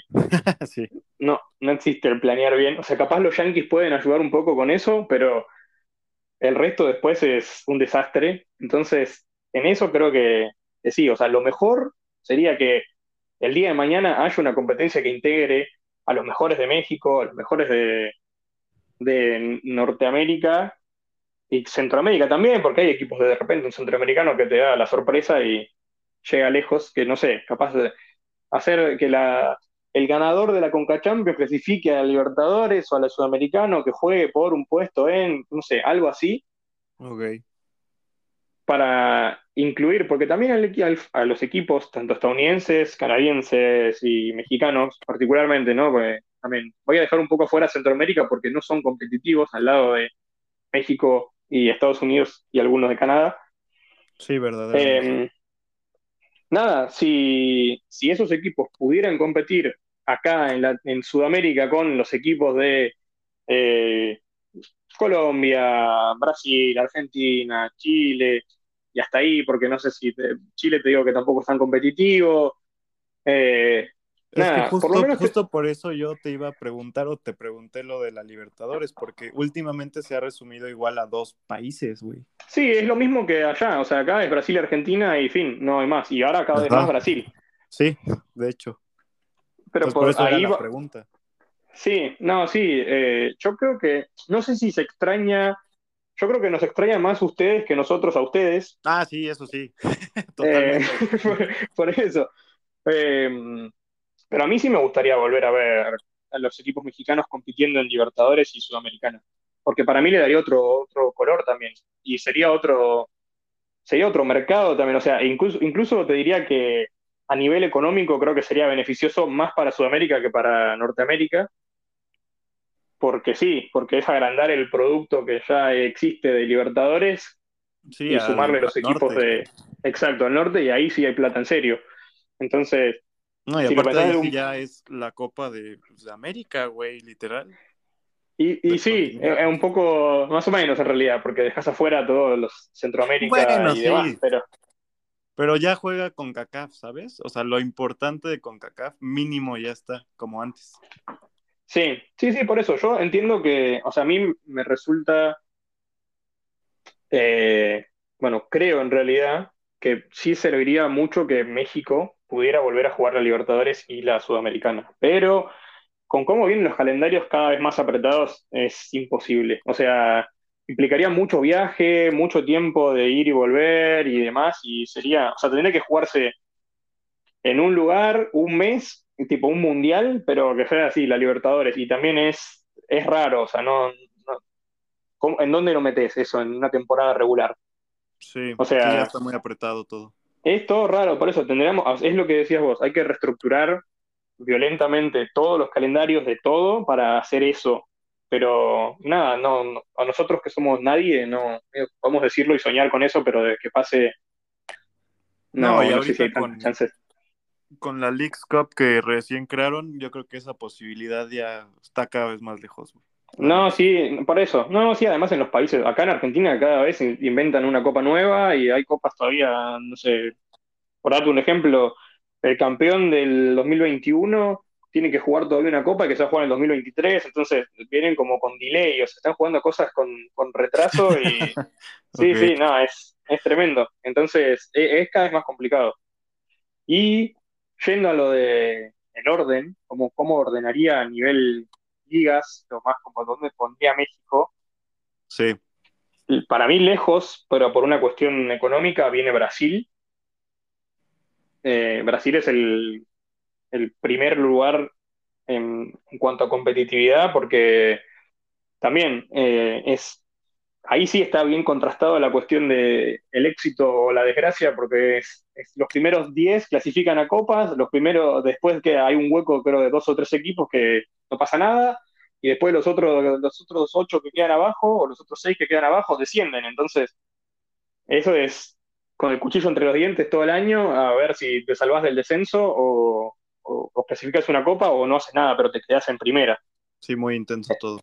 Sí, entonces nada, ahí, y hay mucha inversión también en Brasil. Sí, hay Eh, mucha plata, ¿no? También. Sí, sí, sí, por eso. Entonces, ah, por lo menos por ahora, Brasil para mí es el número uno. Después, número dos, voy a poner en la liga de acá, de Argentina, no tanto por la inversión, porque la inversión la tienen dos equipos, que son Boca y River, después el resto no tiene tanta plata. Eh, pero sí por la- por el nivel de competencia y porque somos semilleros, o sea, históricamente Argentina también es un lugar en el que sale talento todo el tiempo. Sí, alzas una piedra y sale un argentino jugando fútbol chido también. Sí, sí, sí, ya nació uno haciendo jueguitos así con la, con la pelota y Sí, güey, dominando. soñando güey. con, exacto, sí, soñando con ser campeón del mundo. Entonces, nada, eh, por un nivel, por una cuestión de, de cómo es el fútbol de acá, creo que Argentina es el segundo más competitivo, el roce internacional también, o sea, el jugar la Libertadores suma, porque te terminás enfrentando a los brasileros, que son los más fuertes del continente, y eso también hace que los equipos que jueguen copas decidan invertir y mejorar sus planteles para poder ser competitivos, y obviamente todo el fin es ganar más plata, ¿no? Pero eh, sí creo que Argentina viene ahí un segundo lugar. Y después, la verdad que ahí, eh, no sé, yo no- después mucho más no sé, eh, porque Chile no es un fútbol competitivo para mí. El fútbol chileno no es un fútbol vistoso, no es, no es lindo, no es, eh, no, no sé, no lo veo competitivo. Los equipos chilenos entran a copas y no llegan lejos tampoco. Sí, Entonces, no, no sé. Lo mismo el uruguayo, el fútbol uruguayo no existe para mí. Eh, o sea, es- está en un nivel muy bajo, ¿no? Sí, o sea, es, si no, si salís de Nacional y Peñarol, que son los dos más grandes, eh, tenés algún, cada tanto alguno que sale campeón, así que te sorprende, que sale campeón después de 80 años de su creación y cosas así, pero no, después llegan a una Copa Internacional y no te pasan de un cuartos de final como mucho, o bueno, si sorprenden una semis, pero es raro. sí, El fútbol ecuatoriano se metió ahora un poco ahí, como que hay inversión, ahí están poniendo plata. eh, tenés Independiente del Valle, que hace unos, ya hace unos cuantos años que viene ganando en Sudamericana y demás. Y también se convirtió como en una academia de talento. O sea, muchos de los jugadores de la selección ecuatoriana están saliendo de, o salieron de Independiente del Valle. Entonces hay como una buena inversión ahí. Pero no sé si a nivel liga lo pondría como tan competitivo. O sea, yo creo que la MLS y la Liga MX vendrían a ocupar tercer y cuarto lugar Y te diría que la Liga, la Liga MX un cuarto lugar ahí. Pero bueno, también podés meter Ecuador por ahí en el medio, no sé, es medio raro, la verdad que tendría que, Entonces, sentarme a ver bien. quedaría Brasil, Argentina, Estados Unidos y México.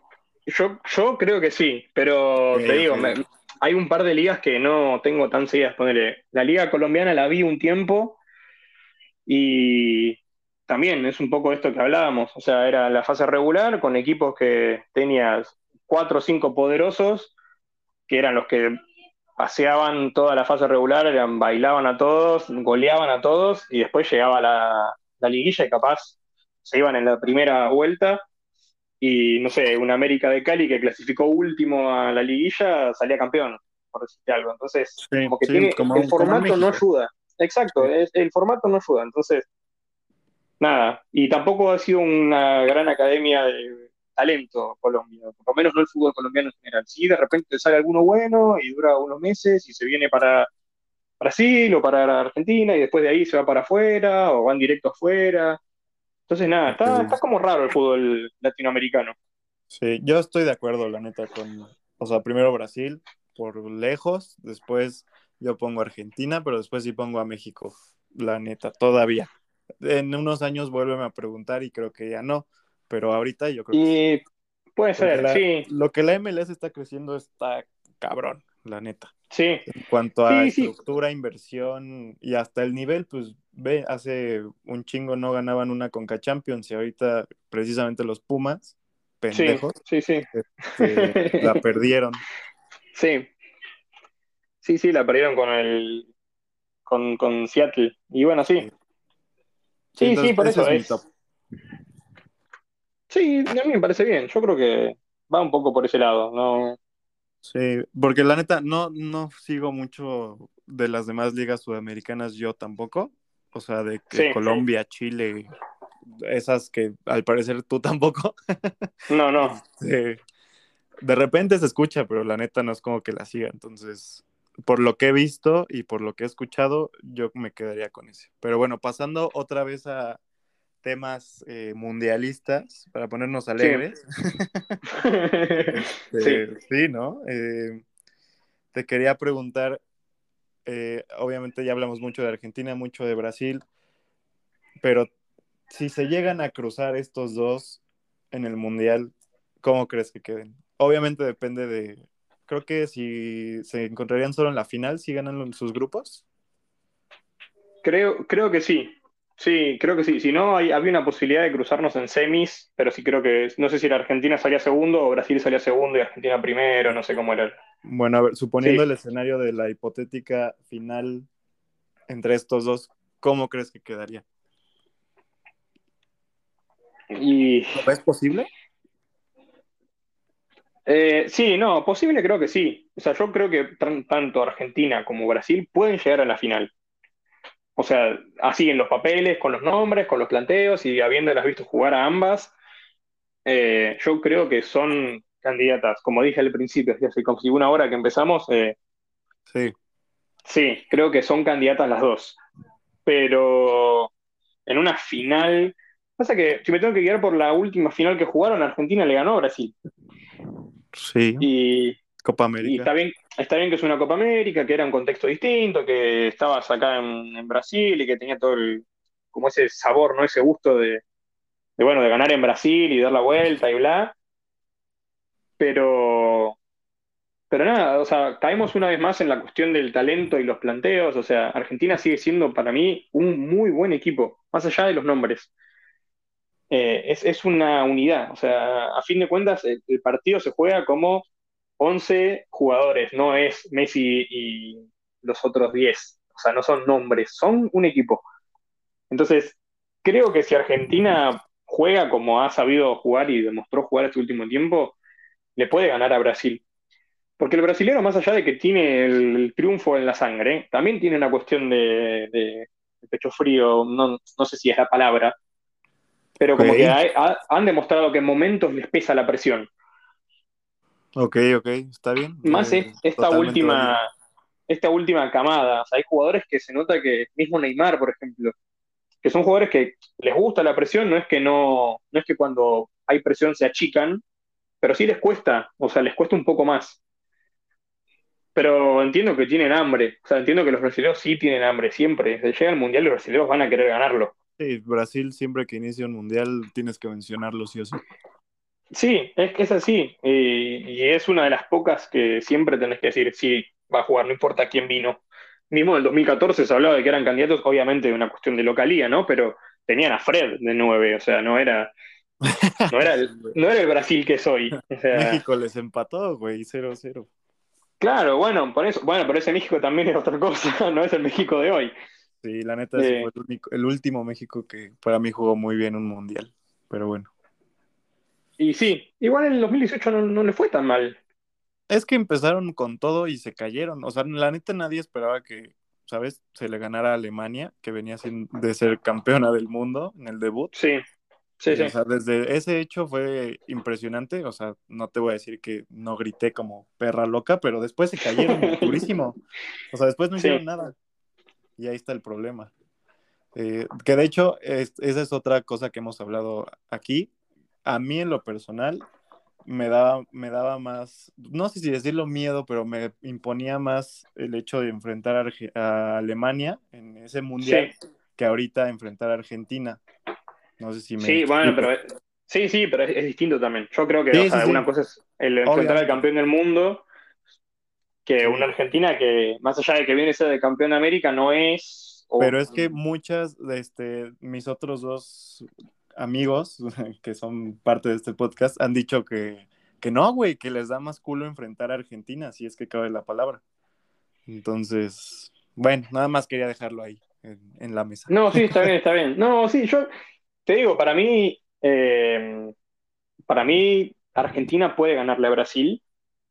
Y, y respecto, volviendo al cruce México-Argentina, a mí me dan, no sé qué, también me resulta, a ver, acá hablando de sensaciones, porque al principio lo pensé y no lo mencioné, pero hablando de sensaciones, acá en Argentina ya está- vieron el grupo y dijeron, bueno, listo, estamos en octavos, a ver a quién jugamos, Sí. si con Dinamarca o El Francia. mismo Y- Divo Martínez, ¿no? Que salió a México y, y sí, y sí. Bueno, sí, por eso, pero yo entiendo que hay una cuestión de chicana, o sea, hay una cuestión de, de pinchar al otro también, está todo el tiempo.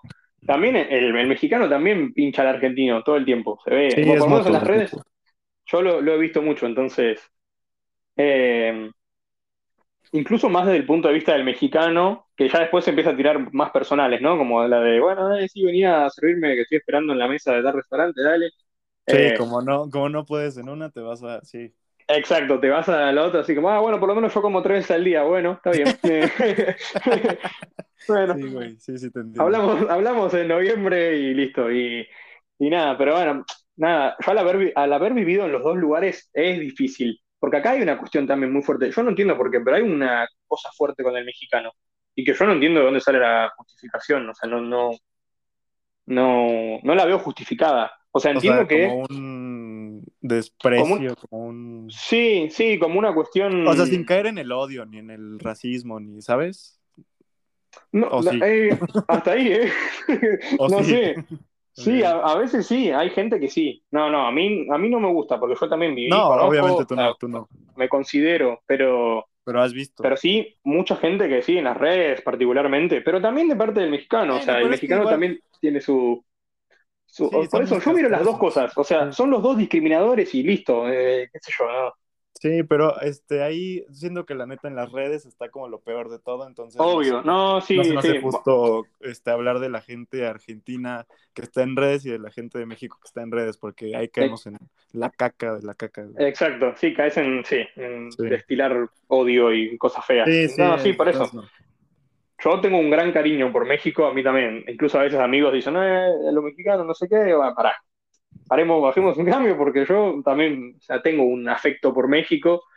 Entonces, no, no es tan así como dicen todos y uno puede caer en esta de las redes y del fútbol o lo que sea, pero hay que entender que es ese contexto. O sea, yo puedo, y lo he, lo he hecho siempre porque acá, bueno, también con todas las cuestiones feministas y de LGBT y demás, viste que hay como, bueno, por lo menos acá en Argentina hay como una cuestión con hacer un lenguaje más inclusivo, no tan agresivo y demás. Sí, aquí se intenta también.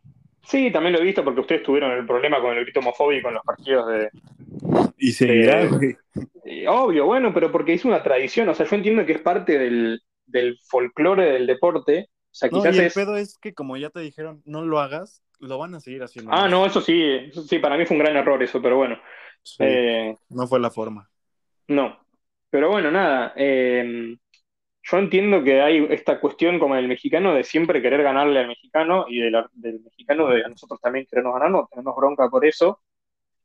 Pero después para mí, en en los partidos, o sea, el día que salís a la cancha, eh, puede pasar cualquier cosa. No, yo no veo tan fácil el grupo Argentina. O sea, yo creo que están menospreciando porque son las elecciones contra las que nos cruzamos en el fase de grupos, Arabia Saudita, México, Polonia, no tienen tradición mundialista en el sentido de que, bueno, a México sí porque ha conseguido avanzar, pero nunca pasan del sexto partido, ¿no? El quinto partido, no sé ni cuándo, ¿qué es? ¿Octavos? ¿No, no han pasado Sí, octavos? sí, O- no, México solo juega bien grupos y no lo digo por ser mexicano, evidentemente, pero creo que desde el 90, 94 es la única selección, igual que Brasil, que ha pasado en todos los mundiales los grupos. Entonces, a ver, somos, no somos top, no, pero mínimo los grupos siempre los pasamos. No, sí, sí, o sea, pasa- pasan grupos y después en octavos, no importa con quién juegues, claro, se caen, exacto. Bueno, por eso. Sí. Eh, pero bueno, como que siempre está esta cuestión, el argentino vio el grupo y dijo, esto, les ganamos así de, de taquito, o sea, muy fácil, y yo no lo veo tan así, pero porque también yo quizás soy un poco más pesimista o soy un poco más, intento ver que los otros equipos son, los equipos juegan, o sea, el equipo También del juegan, otro, sí, exacto, el otro equipo juega, no es solamente que, que es la bandera y que tu liga o la liga de ellos es menos competitiva que la tuya, no, son, son los mejores de su país en teoría, y bueno, volvemos a, claro, hay que retomar, hay que retomar lo de Martín y demás, ¿no? Pero bueno, Sí. en teoría vienen los mejores 26 de, de su país a jugar y van a querer ganar igual el mundial igual que vos, o sea, no. En eso entiendo que quizás ponerle a los árabes sí los veo como un rival débil, Sí, más que es, un rival que también, igual el fútbol, el fútbol de esa zona, eh, los cataríes, los árabes y demás, tienen buena técnica y son muy rápidos, o sea, el físico también los ayuda, pero después se, se caen, o sea, les falta lo mental, me parece. Eso es lo que les, les los termina complicando a ellos. Ok. Eh, o por lo menos lo que he visto, bueno, Qatar jugó la Copa, la- sí, la Copa América del 2019 la jugó Qatar. Y la oro también, creo. Ah, puede ser, la Oro sí me la perdí, puede ser. Sí, Sí, no, la 19 porque- totalmente, porque- güey. Yo no la vi tampoco, hijo. bueno, la Copa, la, de la Copa América me acuerdo porque Qatar estaba en el grupo de Argentina, entonces nos tocó jugar con los cataríes y nos hicieron un buen partido, o sea, nos costó ganarles. Sí, no, Le no ganamos somos 2 a 0 panes, después, creo. Exacto, no es que es- están ahí, son 11 conos, o sea, se mueven y te van a querer patear y te van a querer hacer goles, o sea. Sí, totalmente. Entonces, entonces, nada, creo que hay una cuestión como del argentino de esa, eso que sí nos caracteriza afuera de mala manera es el, lo del ser creído, del, la el soberbia. ser muy exacto, como la soberbia esa de, bueno, somos más que vos y no importa. Y no es así, no, eh, en, en- en nada, o sea, ni... Yo creo que en eso el también afecta a México, ¿eh? Porque a lo mejor en cuanto a fútbol sí es más falsa soberbia, porque la neta no somos nadie, pero, pero respecto a otras cosas sí lo somos también. O sea, no solo son de allá, ¿sabes? Sí, no, sí, sí, eso sí lo veo. Bueno, de hecho, la, la, la discusión siempre, yo cuando hablo con mis amigos, y ya más en, más en caliente, cuando uno se enoja, porque a veces uno lee cada cosa que escribe la gente mexicana, que no puede ser que este tipo, que no conoce lo que es pasar un partido de octavo de final, te venga a, a querer explicar, o sea, que te venga a querer explicar cómo se juega un mundial, o sea, no, no hay, no, no veo la correlación, o sea, viste, como no, Sí. no tenés argumentos válidos para decir lo que estás diciendo, o sea, mostrame algo, o sea. No, aparte luego, Entonces- a ver, aunque evidente México no, evidentemente México no haya pasado nunca, si sabes de fútbol, güey, vas a decir cosas coherentes, no solo es decir, Exacto, ah, ese güey es. malo porque es malo. Ajá. Claro, sí. Es un Eh, eh, sí, pendejo ya. Sí. sí. Bueno, no sé si en las redes está mucho el meme este de el de los españoles también. Los españoles tampoco saben carajo de fútbol, ¿no? O sea, el que, el que el español promedio que ves en hablar en redes sociales no, no dicen cada cosa que no puede ser, este tipo no vio un partido de fútbol en su vida. Y, No, y no, de no repente sabía, te cruzas. pero-. No, sí, bueno, acá particularmente se ve que so- es real, nosotros los argentinos somos personas conflictivas, no, no, nos, nos peleamos porque nos gusta pelear también, pero, Sí, pero bueno, eh, nada, eso se, se lee mucho. Pero bueno, Mm. yendo a lo de lo, de lo que decís, sí, o sea, el, el que no sabe de fútbol dice cualquier cosa y con total impunidad, Sí, güey. pero el que Sí, sabe de fútbol sabe que, sabe que México no llega bien, o sea, que México llega en un contexto raro. Sí, eh, complicado. Sí, pero también, o sea, insistiendo con esto del que sabe de fútbol, el que sabe de fútbol también sabe que los mundiales son una copa distinta, o sea, es, es otro Sí, contexto. México históricamente, no lo digo yo, lo dice No, no, los hechos. todo el mundo. este, México Sí. se crece, o sea, eso es un Sí, hecho. sí, sí, es. Sorprendentemente ante Checoslovaquia, güey, o no sé, un país con menos tradición futbolística, el que quieras, eh, va a jugar de la verga posiblemente, pero ante Sí. Argentina, ante Alemania, ante Brasil, ante potencias, verdaderamente potencias, tiende Sí. a jugar muy bien. Entonces sí, que eso no lo bueno. mantiene. Y bueno, esa es la parte que le falta. Bueno, en el 2014 con Holanda no tenían que pasar Holanda, eran ustedes los que tenían que pasar. Esa, ese era el mundial para pasar el no maldito quinto partido. Sí, es cuando más Eh. cerca he estado. Y, pero porque ese partido además se jugó muy bien y ahí es lo que hablabas vos, o sea, se demostró que, que México tiene eso, en el Mundial se agrandan, no, le- no les pesa el rival. O sea, capaz se confían, como decís vos, con un equipo de menos tradición, Sí. lo mismo que nos pasa así a los argentinos, de, ah, esto le ganamos facilito y después te complican la vida. Eh, y con un equipo grande, sí salen a demostrar que, que le pueden pelear a cualquiera. Y, y ha quedado, o sea, sí, no, no tenés que mirar ni muy para atrás. O sea, mirás el Mundial pasado y lo ves con Alemania, y si mirás 2014 con Sí, Brasil, en cada mundial hay un, hay un ejemplo, exacto. Entonces, nada. Por eso también, por ejemplo, yo veo que el mexicano le cae mucho a Ochoa. Está bien, Ochoa ya está viejo, está veterano, no, no sé si tampoco es. Tampoco tiene muchas más opciones eh, en el arco, me parece. Eh, pues está ese güey, está Acevedo, que no va a ir al mundial. Eh, Sí. Talavera de. Pero a Talavera no lo veo también tampoco. Eh, sí, no, solo es Ochoa, Acevedo o ese güey, pero Acevedo ni va a ir. Sí, Acevedo no va. Bueno, va Cota, en teoría tendría que ir Cota como tercer arquero, Ah, sí, tercer Cota, sí, portero. Pero igual, son, a ver, es lo mismo que decíamos, o sea, lo- los, mundiales pasados, incluso eh, Ochoa estaba, por lo menos estaba atajando en Europa, ahora Sí. está atajando en el América y tampoco le ha ido tan bien. Sí, no, Pero- pues por él pero- quedaron fuera apenas, bueno, en la liguilla. Y sí, bueno, por eso, y, pero después vos ves que Ochoa pisa el país, o sea, entra a Qatar, a Qatar y el primer momento que pisó se convirtió en Lev Yassin, o sea, no, Sí, es un no le hace un Sí, gol ah, nadie. Ese meme últimamente se ha hecho muy que. Ay, faltan 10 días para que este güey se convierta en una mezcla de Neuer y, y Sí, de no, es- Casillas, güey. Es tremendo, eh, el- es, es tremendo, realmente, por eso entiendo que, Y memes Que no más allá- ¿eh? Memes de otro lugar. No, sí, sí, es que ya, es que Ochoa ya tiene esa fama, o sea, uno sabe que cuando va a jugar contra Ochoa no va a ser, o sea, te va a atajar, vas a patear 16 veces al arco y 10 las va a sacar. Después las otras hay que ver si pegan el palo o entra, pero, pero el tipo saca todo, o sea, se convierte en una muralla realmente. Sí, Nunca he visto el alemán bien pedo que dijo Ochoa es un muro no, no en el, lo vi. en el mundial pasado. Luego te lo paso, está muy bueno. No, no lo había visto. No, una eso. verga, es un muro. No, no lo había visto, no lo había visto. Luego te lo paso, Eh, pero sí, eso es- sí se crece. Sí, por eso, yo eso es lo que digo. Lo mismo los jugadores, es lo que hablaba antes, te decía, ¿no? Los jugadores, los momentos de los jugadores. O sea, quizás los jugadores que van tanto a la selección argentina como a la selección mexicana o a cualquier selección, capaz no están pasando su mejor momento en su club, pero el segundo que se pone en la camiseta de la selección se convierte en el mejor mediocampista del mundo, el mejor lateral del mundo, o sea, se, se crecen también solo por el hecho de vestir los colores del país. Sí, y porque sea, es un mundial. Y obviamente, y a eso sumar el, por eso yo te hablo con él. En, en Argentina el caso más que todos marcan es el de eh, Rodrigo de Paul. O sea, de Paul viene en el Atlético de Madrid no juega o es suplente, cuando entra también le va muy mal, y de repente se pone la camiseta de la selección argentina y, y es Casemiro, o sea, no. Sí.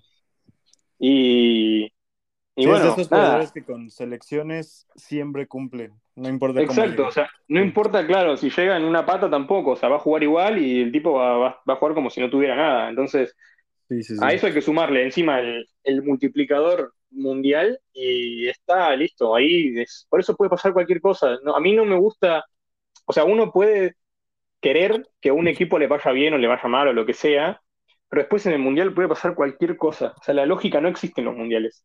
Sí, no. Ok, bueno, mira, este ya está durando un poquito, entonces vamos a pasar a, un tema más, un tema más o dos, y después te voy a hacer una serie de preguntas nada más rápidas para que, bueno. Para aprovechar pues que estamos aquí, ¿no? Eh, Dale. Pero primero quiero, o sea, aquí sí expláyate, todavía no, no, no pasa nada. Eh, quería preguntar por los lesionados que tiene Argentina, porque hasta hace poco eran bastantitos, ¿no? Según, según sé. Eh, y si eso, o sea, ¿quiénes preocupan? Porque sé que, por ejemplo, lo Chelsea no va a llegar. Sí. Ese sí es un hecho, ¿no? Pero ¿quiénes de los demás preocupan? Y si esto le da posibilidades, pues no solo a México, a, a los otros güeyes del grupo también, a Polonia y a Arabia Saudita, de pasar o de dar la sorpresa o de, no sé, es que se está mencionando mucho que Argentina es un hospital y quería saber tu opinión respecto a eso. Eh, no sé si tanto un hospital, o sea, hablando antes, lo, mencionamos quizás con Francia, ¿no? Francia creo que sí está más complicada en ese ah, sentido. sí, sí. Eh, pero porque también el peso de los jugadores que ha perdido. Y lo que siento de Argentina que es lo que hablamos también, esta cuestión de unidad, es que la unidad son 15 o 16 jugadores, después el resto son jugadores que han rotado y que han jugado en la selección, pero no son quizás, o sea, no se ven igual de metidos en esa unidad. como Dybala, por ejemplo, ¿no? Exacto, Dybala es un jugador que ha ido mucho, ha estado mucho lesionado también, pero no es un jugador que termine de formar esa parte de unidad. O sea, la unidad, los 11 que llevaba Argentina, así como históricos, son, bueno, Martínez en el arco, Molina, eh, Romero, Otamendi y Acuña para mí, porque es más que Tagliafico para mí, Acuña. Y después en el medio siempre son Paredes, De Paul, Lo Chelso. Lo Chelso era una fija, o sea, para mí la, baja de Lo Chelso es fuertísima. realmente, realmente sí, es muy sensible. Eh, y después los tres de arriba es Lautaro, Messi y María, los tres. Los tres que juegan arriba, sí o sí. Entonces, esos, esos tres, esos 11 no podían faltar. Ya te falta Lo Chelso y, esa es, es sensible. Eh, igual te pregunto porque, a ver, no están descartados, pero es lo mismo que, por ejemplo, hablábamos de Funes Mori en caso de México, eh, que no llega bien precisamente porque estaban lesionados, porque Di María, este, el, ¿cómo se llama? Dibu Martínez, o sea, varios, varias piezas se te lesionaron y no vienen con tanto ritmo. Sí, bueno, por suerte eh, lo del Dibu fue menor dentro de todo, porque fue un golpe en la cabeza, creo. Se perdió unos días de entrenamiento y ya el fin de semana pasado con el contra United atajó y atajó bien. De hecho, ganó el Aston Villa al, United, así que. Qué pena. Y con el, que el, Sí, a mí me da lástima porque es un equipo grande, pero no, no me gusta, nunca me gustó el United. Siempre fui de cualquier otro equipo menos del United. Eh, pero nada, el Dibu por suerte llega bien. Igual sí, o sea, es lo mismo. Es una que se te lesione el Dibu en esta semana que falta eh, sería realmente trágico. O sea, ahí sí se caen todas las posibilidades de mundial. ¿no? Ahí yo dejo de soñar con la posibilidad de consagrarte campeón. Porque para mí también es, una de las piezas fundamentales del equipo, no solo desde lo mental, sino por lo que aporta como jugador. O sea, realmente el Dibu es muy buen arquero. Sí, sí. Después, bueno, eh, no sé quién, quién más. Bueno, Dybala está, llega con lo justo. Para mí, no sé si va a ir Dybala. Yo todavía no, no estoy tan seguro de que vaya. Di María sí, ¿no? Di María sí. Di María ya creo que estuvo entrenando y no sé si ya jugó. O bueno, no sé, hoy, hoy creo que jugaba la Juve, no estoy seguro. Pero había una fecha en tres semanas ahora de las ligas. Eh, creo que Di María volvió a jugar. O sea, Di María en teoría llegaba bien. Él no, no se lesionó tan sobre la hora. O sea, se lesionó hace como dos meses y estuvo como un mes afuera Sí. O bueno, un poco menos, un mes y medio quizás. Entonces.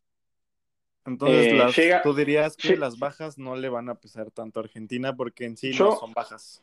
No creo, sí, no, no creo, porque la de Dybala no es una, no es una baja clave para mí, o sea, que Dybala no vaya al Mundial, para mí no cambia demasiado, o sea, quizás desde lo anímico, no sé, en lo grupal, porque tampoco es el peso que tiene mentalmente dentro. claro, como sí puede ser la baja de Lo Chelso, o bueno, un, no sé, mismo un Depol que se te lesione, el Depol, Depol esta semana sería también trágico.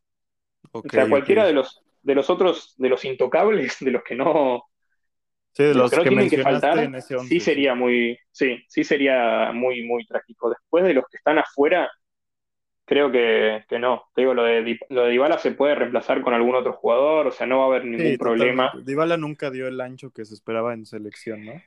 Para mí tampoco le dieron mucha oportunidad igual, ¿eh? O sea, yo, a mí es un jugador que me gusta, entonces siempre como que estoy a la defensiva con Dybala, pero, pero sí, o sea, cuando tuvo la oportunidad no, no se le dio, o cuando estaba por tenerla se lesionaba, o lo habían expulsado, o siempre algo le pasaba. Era como en una época Di María que cada vez que había un partido importante se lesionaba, a, a, a, a Dybala le pasa lo mismo, o sea, se termina lesionando o se le hace expulsar, lo que sea. Entonces, no, yo creo que no, no sé si va a cambiar tanto. Siempre va a haber eh, algu- alguien que pueda suplirlo mientras no sea de esos 11. Lo mismo, Romero quizás sí preocupa, porque Romero ahora estaba lesionado, Ah, bueno, venía una- Romero. sí, venía con una molestia en uno de, su- de sus pantorrillas y hacía rato que estaba como sin jugar, entonces estaban viendo qué, qué- qué tenía, si era una lesión grave o si es una molestia muscular nada más. Pero ese sí también sería grave para mí. Ok. Entonces, bueno, podemos concluir de esto que las bajas de México evidentemente pesan mucho más, ¿no? Sí, las, las que son de nombre, sí, o sea, un, perder un Te- Raúl Tecatito, un, Jiménez. un sí. Tecatito, exacto, sí, yo creo que sí. Más un Tecatito, porque eh, mismo para mí Raúl, la baja de Raúl no pesa tanto, vos lo decías, para mí no tiene, no viene teniendo rodaje, está bien que Sí, desde hace rato. Ajá, es un buen Desde delantero, lo que quieras, pero sí, realmente desde que se lastimó la cabeza no perdió ese toque que Sí, no, no volvió a ser Raúl. No, El mismo Raúl, sí. sí, Ok, bueno, nada más tenía yo esa duda. Y la última, o sea, bueno, no la última, te voy a hacer unas, pero más cortas, ¿no? Pero Bueno. el- eh, hablamos ahora de Lionel Messi. Aquí todavía Sí. expláyate, porque por eso empezó, por eso empezó esta entrevista y pues sí quiero saber este Sí. el panorama por parte de la prensa en Argentina, porque me- a mí me sorprendió mucho lo que dijiste en la historia en Instagram que subiste el- Sí. repito, por la cual empezó este, esta idea, eh, Sí. que decías que se lo seguían puteando, que decían que no era un líder, que, o sea, realmente sigue todo como, por ejemplo, a ver, en el Mundial de, del 2010 y del 2014, todos sentían que Messi no era el mismo Messi que jugaba en Argentina con el Barcelona. ¿Hoy Sí. todavía pasa eso? O sea, ¿realmente pasa eso? Porque afuera no. Son, son pocos, no, o sea, sí pasa que uno está muy acostumbrado, o sea, después del después de la Copa América hubo mucho que se tuvo que guardar, o sea, es la típica del hater que sale cuando le va mal, pero cuando el- cada vez te dejan con menos argumentos, o sea, Messi, todos coincidimos en que debe ser, si no es el mejor de la historia, hasta ahí, o sea, es, es de lo mejor que hemos visto cualquiera que haya visto fútbol. Eh, pero hay gente que igual y todo tiene la, la decencia o la indecencia en realidad de criticarlo al tipo. Eh, y hasta el hasta antes del Mundial había mucho periodista reconocido del país que no le daba un peso, o sea, no daba nada porque, perdón, hasta antes de la Copa América. Hasta antes de la Copa América había periodistas que decían que no, que Argentina no, que preferían que Argentina perdiera, así echaban a Scaloni, o sea, que, que lo volaran al DT Es que llegó muy alguien- criticado también, ¿verdad? Que es que pasa, pasa que Scaloni llega de la nada, nadie no tenía experiencia, nada. o sea, era el- de hecho, Sí. bueno, siempre Sí, sí, me en redes los que, los que lo han eh, apoyado desde el principio decían el, el joven inexperto, era lo que decían en, en los, en los, en las redes sociales y en los portales más grandes de noticias o en los canales de televisión. Como que nadie daba nada por Scaloni mismo. Y después, bueno, el tipo trabajando fue logrando un- una gran selección. Eh, entonces, nada, lo mismo. Había gente que antes del Mundial prefería que, no, que lo echaran a Scaloni, que armara otro grupo, que este grupo no, que no había, no había un grupo, o sea, que eran nombres así, y bueno, toda esta cuestión del club, de los amigos de Messi, siempre, cada tanto sale, o sea, no sé si, ahora mucho menos, porque cada vez son menos, ¿no? O sea, Mascherano se retiró, eh, no vino más, Agüero también se retiró, eh, nada, como que el, el club de amigos de Messi fue quedando descartado porque los jugadores se fueron poniendo viejos y se fueron retirando, pero cada tanto salen a decir que es la selección de Messi y que él pone jugadores y que él elige, pero mucho menos que hace cuatro años, para decirte algo. Ok. Eh, pero sí sigue existiendo la crítica hacia el tipo y que no tiene, o sea, que los Sí, partidos pues la importantes crítica desaparece y. Sí, por eso, pero son menos. O sea, la realidad es que hoy por hoy son cada vez menos y cada vez, o sea, los que, los que aparecen eh, son muy reprochados por el resto. Como que salen todos a decir, pará, o está todo bien. Eso hace ocho años capaz iba, hoy ya no. Ya no, no podés decir lo que estás diciendo. Ok, ok. Bueno, eso era más o menos, pues que nos plantearas ese panorama que existe en cuanto a Messi. Sí, no, yo Este, creo que este mundial quieren todo, todos quieren que lo, lo gane Argentina por Messi. O sea, es más una sí, cuestión de quieren verlo con la copa. Y sí, todo, yo, yo también, o sea, más allá de, de que uno es, obviamente siempre quiere que a su país le vaya bien, ¿no? Pero, pero sí, es un tipo que ha, ha demostrado que pese a lo que se ha hablado siempre de él, eh, está, siempre está, no importa si, incluso en el medio que dijo que se retiraba y que Sí, no iba a jugar más en la selección y demás, después volvió, sí, yo creo que son cosas que pasan. Pero bueno, todavía hay gente que sale con eso y te dice, no, sí, pero no te olvides que él renunció después de la final del 2016, ¿eh? Bueno, Ok, ok. Este, bueno, ahora sí, a ver, te voy a hacer varias, entonces sí, obviamente sí desarrolla las ideas y las respuestas que quieras, pero sí vamos a tratar de ser tantito más breves, ¿va? bueno, Este, te quiero preguntar, eh, ya em- empezando con estas, esta serie de preguntas más rápidas, eh, ¿cuáles son las debilidades que ves en Argentina, en la selección? eh, uf, yo, yo creo que hay rivales, los rivales que se cierran mucho. A los rivales que se cierran mucho atrás le cuesta siempre pasar esa barrera. O sea, romper esa barrera del rival que, que defiende muy aguerrido en defensa, no, le cuesta muchísimo. Ok. Eh, te quiero preguntar ahora, ¿cuál es la mejor Argentina que tú has visto en un mundial? Ah, qué pregunta. Y la del 2014, yo creo. Es, ¿Sí? ¿La del eh, 2014? yo creo que sí, porque O sea, no te vayas las, con el qué tan lejos llegó. A lo mejor puedes decir en cuanto a nombres nada más o no sé. no, pasa que, bueno, pasa que mucha memoria, bueno, la del 2006 también fue muy buena. Pasa que era muy chico en el 2006, yo no, no recuerdo tanto, o con tanta claridad. Eh, creo que la del 2000, o sea, en nombres, creo que hoy por hoy es la, es la mejor. La que, la que tenemos hoy en nombres en equipo, la que llega a este mundial. El tema es que no sé cómo le va a ir en el mundial. Por eso me la juego, o sea, si, si tuviera que decir una, creo que la de ahora es la que más me gusta por cómo llega el equipo. Después lo que pase, no sé. Yo en cuanto a nombres me gustaba mucho la del 2010, sinceramente.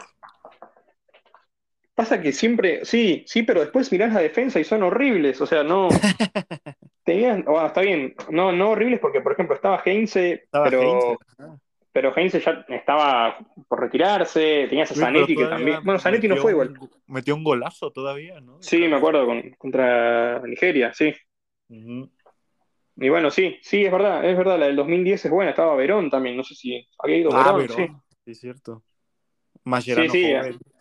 Mascherano joven, sí. Eh, pero había, había jugadores que no. Para mí en el 2014 estuvo muy bien, era, era un buen equipo. Tenías a Gago, tenías a, bueno, Messi en un, su pico, tenías a Sí. Kun Agüero, Higuaín, Di María, eh, mismo Enzo Pérez. Eh, ¿qué cosa? Es que en el 2010 estaban, pero muy jóvenes y ahí ya estaban más hechos. Exacto, en el 2014, la realidad es que el 2018 era el mundial que Argentina tenía que, salir campeón. O sea, era, era el mundial en el que llegaba con los, me- los jugadores en el mejor momento, por decirlo, el mejor momento de su carrera. O sea, eran tipo que ya estaban con 28, cerca de los 30, y era como, bueno, listo, es, es acá con los jugadores ya en su mejor momento de experiencia para salir campeón. Después la conducción fue pésima, o sea, lo de San Paolo y ese mundial fue triste. Sí, ok, ok. Bueno, la siguiente es, eh, ya hablamos mucho de Brasil y de Argentina, pero ¿cómo ves a Uruguay? ¿Crees que pueda dar la sorpresa o cómo lo ves en este mundial? No, para mí no. Para mí Uruguay no. Pero es percepción, ¿eh? O sea, por lo que he visto de las eliminatorias y lo que le costó clasificar a Uruguay y que quizás tiene, no tiene las mismas figuras que en otros mundiales, porque en Uruguay estamos acostumbrados a el Loco Abreu, o bueno, en su momento Forlán, Suárez. Cuando era más joven, que era, o la defensa mismo, tenías a, a, a José Jiménez y a, bueno, en su momento estaba, ¿cómo se llama? Estoy olvidando el nombre. Eh, tenía un par de, de defensores muy buenos, Pereira, y me estoy olvidando el otro, del del otro lado, pero no importa, tenía un par de jugadores que eran muy importantes y yo creo que saliendo de Suárez y Cavani el medio, nada, si, si no llega Araujo, medio que no, no sé si están tan bien. Ok. O sea, yo, yo creo que incluso, está, mira, si tengo que decirte así como, como jugando me la da un resultado, para mí no pasa de grupos. No mames. Para mí, ¿eh? Para mí. Pero bueno, sí, es, sí, sí. Es tu opinión, sí, obviamente. sí, sí, mi opinión, así sí. Si tengo que jugármela por algo, para mí no pasa de grupo. Ok, órale. O sea, fracasote de Uruguay. Bueno, este, la siguiente es si crees que existe la maldición del campeón del mundo y crees que esto le puede afectar a Francia para llegar Sí, y lo espero. Estoy esperando eh, con muchas ansias que Francia no pase de grupo. Sí. ¿No quieres que se cruce? Porque se puede Quiero, cruzar. quiero que. Sí, sí, sí, sí. Si nosotros salimos primeros y ellos segundos o al revés, eh, sí. Ok. Bueno, esperas que sí pase, va. Yo espero que no pase Francia, sí, sí. Igual, pero pasa que es lo mismo. O sea, si, si no pasa Francia, mm, eh, nos va a tocar jugar con Dinamarca y Dinamarca le tengo un poco más de miedo que a Francia, te diría. O sea, por, por lo que hemos dicho al, al principio. O sea, entonces quizás ahí eh, me estoy contradiciendo con lo que pienso. Porque si pienso que le va mal a Francia, me conviene más jugar con una Francia mala que con una Dinamarca que le veo potencial. Sí, totalmente. Pero sí, pues, creo en yo la, no creo, creo eh, en la verdad, la yo no maldición. creo. Yo no creo que le- Yo- les pese tanto. Yo creo que sí, porque a España le pesó y a Alemania también. No, sí, a todos, pero no sé. Bueno, más bien yo espero que no, porque no sé, me gusta Francia. Pero bueno, eh, la Bueno, sí. siguiente es, ¿consideras, qué tan probable consideras que eh, México no pase los grupos esta vez? O sea, un porcentaje. Ay, es que es difícil. Eh, Sí, sí, es difícil. no sé, igual más, más de la mitad, eh, o sea, un, arriba del 50% de que no pase. Ok. Sí, normalmente No. ese es el sentir. No, pero no. Yo creo que este, este año es peor que el resto. No, no sé si. Sí, por mucho, güey. Es lo que te decía al principio. Es la selección mexicana que menos ilusiona al, al aficionado mexicano como tal. Sí, yo espero que den la sorpresa igual, o sea, así tapan un par de bocas. Es, es eso, porque el. Porque sí, a mí no me gusta cuando el, cuando el. esperas de alguien, Exacto. cuando te sorprende a lo mejor. Exacto, capaz es, es eso. Además, también tenés menos presión. Si ya todo el mundo piensa que te vas en fase de grupo, capaz sorprendés y de repente pegás el batacazo. Exacto. De repente, quinto partido, exacto, sí. Sí, pero yo también veo más proba- probable que no pase de grupos. Y bueno, Eh, veremos. Eh, ya vemos, ya veremos. Eh, nombra cinco jugadores, o tres o cinco jugadores de los que no van a ir por lesión que tú hubieras querido ver en el Mundial. Eh, De cualquier país, ¿eh? No. a ver, tendría que pensar mucho también, porque además también tengo que, no tengo muy frescos los lesionados. Bueno, a Kanté me hubiera gustado verlo, porque siempre es un placer verlo a Kanté. O sea, es, es de los mejores jugadores de- del mundo para mí, en esa posición. Eh, bueno, sin lugar a dudas, a Lo Celso. Lo Celso para mí era, sí. era la oportunidad, porque además Lo Celso tiene este karma como de, de, de que, bueno, en el 2018 fue con, con San Paoli, pero no jugó un minuto. O sea, miró todo el Mundial sentadito en el banquillo. O sea, no... Sí, necesitaba esa revancha, ¿no? Exacto, era como, bueno, listo, ahora llegaba como una de las piezas fundamentales. Creo que era, era con, creo que junto con De Paul, era el jugador que más minutos jugó en las eliminatorias con la selección argentina. O sea, Pues era de los que más participó. que, Entonces, pa- que hay un paralelismo ahí muy importante. Ahí está pasando el del fierro, viejo. Una disculpa por si se escucha. Pero Ciudad de México, amigos. Este, te iba a decir que lo mismo sucede en el caso de Raúl Jiménez y del Tecatito, porque justo era el momento para que, ¿sabes? Se mostraran ante todos en un, en un mundial, escenario importante. Y venían bien hasta hace dos años. Bueno, Tecatito todavía cuando se rompió venía bien con el Sevilla, pero sí. pues ya no pudieron. No, y no, quién sabe si lleguen al 2026. Raúl de sí. plano no creo. Tecatito, a ver. Pero, ¿cuán- no, ¿pero qué tienen? ¿No- ¿Ya tienen arriba de 30 los dos? Ah, Raúl sí. A ver, ahorita te digo. Y Tecatito. Tecatito también debe andar por ahí, ¿no? Un poco menos. andar por 30, sí, ha de andar por 30. A ver. Mira, Eh, Raúl bueno, Jiménez para. tiene- Sí, 31 tiene. ¿Quién? ¿Jiménez o Tecatito? Sí, Jiménez. Jiménez 31, ajá. Y Tecatito. No sé, espera, estoy googleando, ¿eh? No, está bien. Bueno, de, de los lesionados también. También que- tiene 29, 29 tiene. Y, y bueno, está por ahí. No, yo creo que Tecatito sí llega a un 2026. Eh, eh, Raúl, no Pero sé. es que la forma, güey. Tecatito venía de jugar muy bien con el Sevilla. Lástima. Bueno, pero si, si vuelve bien de la lesión, va, va a andar. Después, eh, bueno, está Rhys James, Rhys James que se, se lesionó va, justo antes de Mundial. Así que ah, él también venía, venía jugando bien. O sea, Inglaterra tuvo un par de bajas también sensibles de, de los jóvenes futbolistas.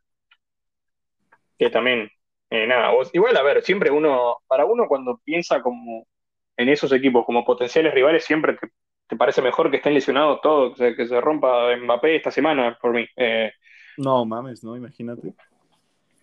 Ojalá, yo- no, no- no hay que decirle, no hay que decirle el mal a nadie, pero, pero no, o sea, nada, no, no sé. Sí sería, sería un shock para todos, pero bueno, también que se pierda el mundial, ya ganó uno, que se pierda uno, no pasa nada, después tiene como para jugar cuatro más, no. Eh, Sí, es muy joven.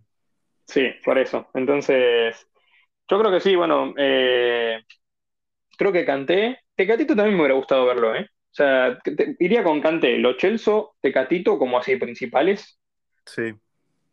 Y después tendría que sumarte dos, pero pasa que no, no tengo muy. Sí, no, no, no te preocupes con eso. en Yo lo que googleé- agregaría a Mané si es que sí se lo pierde, porque. Sí, no si Mané se lo pierde, sí, también. Y yo creo que ya, creo que Son estaba, fracturó, pero creo que dice que sí va a llegar. Si se hubiera Yo metido sí, leí Son. hoy, justo hoy leí que él dijo que, que sí iba a estar en, en el ¿Ah, Mundial. sí? ¿Ya es un hecho? Sí, que. No, bueno, lo dijo él, así que no sé. Ah, bueno. Bueno, eso, pero es posible que sí. Sí. Y el otro que me hubiera gustado ver, pero que no clasificó, es a Salah. Ay, sí, güey. Pues lo sacó Mané. Más. Y sí, sí, sí. Pero bueno, era, me hubiera gustado verlo a Salah. Porque también se lo merece, ha hecho un gran trabajo con, con la Sí, selección. Y después, no sé, habría que ver, o sea, esta pregunta me la podrías hacer dentro de una semana y Sí, cambian y mis vuelve a respuestas pasar. porque Sí, a Y huevo sí. alguien más se lo va a perder. es que eh, además también hay que ver los listados, a quién recortan y demás. Todavía no están todos los listados. Sí, Entonces, no, como México, pues se va a aguantar hasta el final por Jiménez, a ver si llega. Tecatito sí ya Sí, está bueno, descartadísimo. sí, Tecatito ayer lo confirmaron, lo, lo vi. Y, y bueno, sí, Argentina en teoría hasta el lunes, el lunes que viene, eh, supuestamente recién ahí van a presentar los 26. Pero bueno, con lo de Lo Celso ya está descartado que él no llega. Están esperando lo de Ibala, creo. Y no sé si alguno más. Lo de Romero no vi nada, la verdad. Después eh, tendré que fijarme bien qué, qué pasó. Pero si no leí nada es porque son buenas noticias. El no, good, no news, good news, ¿no? Es el dicho. Así que sí, güey. Bueno, pues esperemos que nadie más de los importantes se lo pierda, ¿no? Porque pues está culero perder figuras tan cerca de un la verdad que sí. Sí. Eh, la siguiente pregunta es, para ti, ¿quién tiene mejor plantel? O, bueno, son dos. ¿Quién tiene mejor plantel y a quién crees que le vaya mejor en el Mundial? ¿A México o a Estados Unidos? No hablamos de Estados Unidos. Y para mí, a mí me, Sí, ¿no? no, me gusta, me gusta un poco el, cómo ha estado formado el, el, el proyecto de Estados Unidos. Igual le fue mal, no le fue tan bien. No, pues terminaron peor que México en la Por eso, clasificación. Ajá. para mí el tapado va a ser, Canadá va a hacer cosas importantes. Si Alfonso Davis no está roto, también porque Alfonso Davis vi que estaba el otro día con una molestia muscular. Sí. Eh, Igual no, yo creo que, eh, no sé, la verdad que no sé, porque tampoco, ahora no tengo visto la plantilla de, o sea, lo- los, que, los citados de Estados Unidos, no sé quiénes estuvieron yendo. Siempre tienen, adelante tienen buenos jugadores, ahora con Pepi también apareció este chico Pepi, Ricardo Sí. Pepi, que también eh, estaba la posibilidad de que jugara para México, pero él dijo que no y nada, era un jugador, es un jugador, tiene lindos proyectos, a ver, salvo Pulisic que ya está entrando en categoría veterano, bueno, no sé si veterano, pero ya está grande. O sea, ya, no, ya no es, no sé, Ángel Reina, que sí. Claro, Ángel Reina es de los jovencitos, eh, Pepi es otro de los jovencitos. No sé si tiene alguno en defensa también eh, de- importante, pero No, la verdad no, no sé yo tampoco, pero, no, pero yo sí, creo son, que son en muy ese, jóvenes todos, la mayoría. en ese sentido yo creo que eh, México, pero por, porque los conozco más en realidad. No sé si, si realmente es así. O sea, tendría que buscarla de Estados Unidos y decirte, mira, sí, estos, estos sí, estos no. aparte del grupo que tiene Estados Unidos, también está, está complicado. está Inglaterra, Irán y me falta uno. Sí, Inglaterra, Irán y Gales. Sí, va a ser, va a ser, ese va a estar está interesante. fácil, no está. No, pero tampoco, tampoco es una súper difícil. O sea, creo que hay posibilidades de que se lo peleen bien los, los todos. Ah, bueno, tienen a Serginho Dest, ¿no? Weston McKennie, ahí estoy buscando, buscar algunos nombres. Sí, está McKinney. Sí, Está Gio McKinney, Reina. sí, por eso, Reina me gusta. Eh, eh, bueno, lo de Pepi ahora apareció así como estrellita. Este chico Aronson, que también juega en el Leeds, también apareció como así de la nada. Sí, es muy bueno. También es bueno, sí. Pero McKinney es bueno. Bueno, Dest a mí me gusta. No sé ya de que no he leído en el Barça, no le fue muy bien. Aquí, aquí siempre Eh, nos burlamos de Serginho Dest porque decimos que tiene nombre de crack, pero nomás no. sí, pero no, se quedó en el camino. Sí, güey.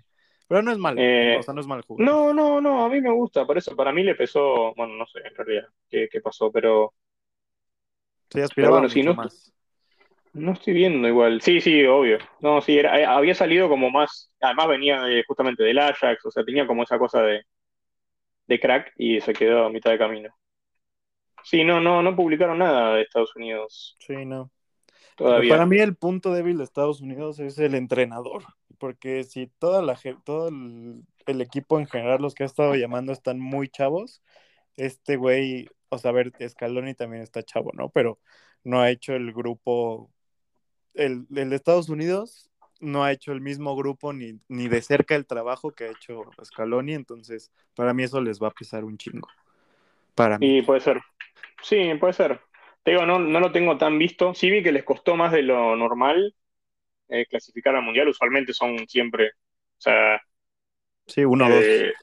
Exacto, sí, es México y Estados Unidos, Estados Unidos, México, y ahora apareció Canadá ahí con una camada importante de jugadores, eh, y nada más, no sé. O sea, por eso te digo, en los papeles te digo que la de México me gusta más, pero bueno, Ok. habrá que ver. Ok, ok. Eh, la siguiente es, ¿quién crees que será el MVP del Mundial? Balón de oro del Mundial. No, y, y eso no. Eh, Sí, es más de lo que tú quieres que pase, ¿no? Pero pues igual compártenos. Obviamente Messi, y, ¿no? y sí, eh, no te tengo otra respuesta, sí, creo que, creo que Messi es el que más me gustaría. De hecho, no sé si viste las predicciones que hizo EA Sports, que decía que Sí, Argentina iba a ser campeona del mundo. Eh, sí. también decía que Messi iba a ser el, el goleador, al parecer. Yo lo de goleador no sé, porque ya Messi no lo veo tan goleador como en otros momentos. Yo, No, de hecho, bueno, estoy participando en un, en un pro de una predicción así del Mundial y puse que el, gol- el goleador para mí es Lautaro Martínez, pero bueno, depende un poco de, de cómo nos vaya a nosotros, obviamente. Sí, Eh, si no, goleador va a ser el amigo francés, amigo francés en Mbappé. Eh, pero bueno, también Sí depende. No sé, es, es muy raro, te digo, es todo tan... Yo creo que para el goleador tienes que irte a un grupo que esté muy decantado, ¿no? Como, y bueno, sí, habría que ir al, no sé, algún alemán entonces. Algún alemán o algún español, porque Alemania y España tienen Japón y... Sí, Costa ¿Qué era el Rica. otro? Y Costa Rica, ¿no? Sí. De que aguas con Costa Rica, ¿eh? Porque... Mm, No, lo no digo por sé. lo del 2014, obviamente no creo que Sí, lo del pase, pero 2014 fue. Y si no, bueno, en el grupo de, de Uruguay, Ghana, Portugal, ahí también puede haber. sí está más, más sencillito. Ok. Y puede ser. La verdad que están, están parejos los grupos. Ahora que lo estoy mirando, no. Sí, no hay uno que digas, ay, ese güey lo tiene muy fácil, no. Capaz, sí, capaz el de, el de Francia y Dinamarca. porque tenés Túnez y Australia, los otros dos medio. Sí, pero sí, no, no hay uno que digas, ahí ese güey va a pasar sencillo, ¿no? Sí, sí, caminando, no, no, sí, no, no. Eh, déjame ver, creo que había una más. Eh, a ver si quitas al Tata Martino, ¿a quién pones de entrenador en México hoy para el Mundial? Eh, qué difícil. Sí, sí, sí. Esa sí es difícil. ¿Pero tiene que ser mexicano o no? Pues no, pero ten en cuenta que el Mundial es en 15 días, menos. Entonces y, debe de y a Jimmy Lozano. Nos pongo a Jimmy Lozano. Ah, no mames, qué buena, qué buena respuesta, güey. Sí, Pero aquí por- somos Team Jimmy, güey, la neta. Y sí, no, después de lo que hizo en, en Japón, en Tokio, con los Juegos Olímpicos, y agarré él. Sí, ¿Por qué sí. no? Es, es Si muy además tenés- proyecto. Sí, además no, no es, no es malo. Bueno, en Pumas sonó ahora el último mercado como para, para reemplazar a Lilini y No mames, ¿a Y quién nada. Rafa Puente. Rafa Puente, güey. ¿Cómo teniendo al Jimmy? Bueno, es que los Pumas un bueno, es- no, Sí. no sé, no, prefiero no, no decir nada, mira. Ah, yo sí, Pero los bueno. son unos pendejos. Eh, pero bueno, no, tenía la opción de Jimmy, a mí me gustaba. De hecho, para mí en Necaxa no le fue tan mal tampoco. O sea, agarrar a Necaxa y meterlo en liguilla ya es un milagro. sí, no, Necaxa no traía nada. Bueno, no traía No. nada. No, tenía este chico, un delantero uruguayo, pero lo vendieron también. Ahora creo que está en Monterrey, no me acuerdo el nombre de- del muchacho este. Pero bueno, no, no, no tenía mucho, la verdad. Y sí, para mí, teniendo en cuenta que llevan mucho jugador joven, nadie mejor que Lozano. Y más Y habiendo aunque- tenido un montón. O sea, muchos de esos chicos que nosotros hablamos, eh, el caso de, de Vázquez, de, de Montes, Vega, todos fueron a, a Tokio, ¿por qué no? Ok. Y pensando para el 2026 que va a ser en casa, igual lo llamarías. Yo creo que sí. Eh, Es que, no sé, también son complicados ustedes.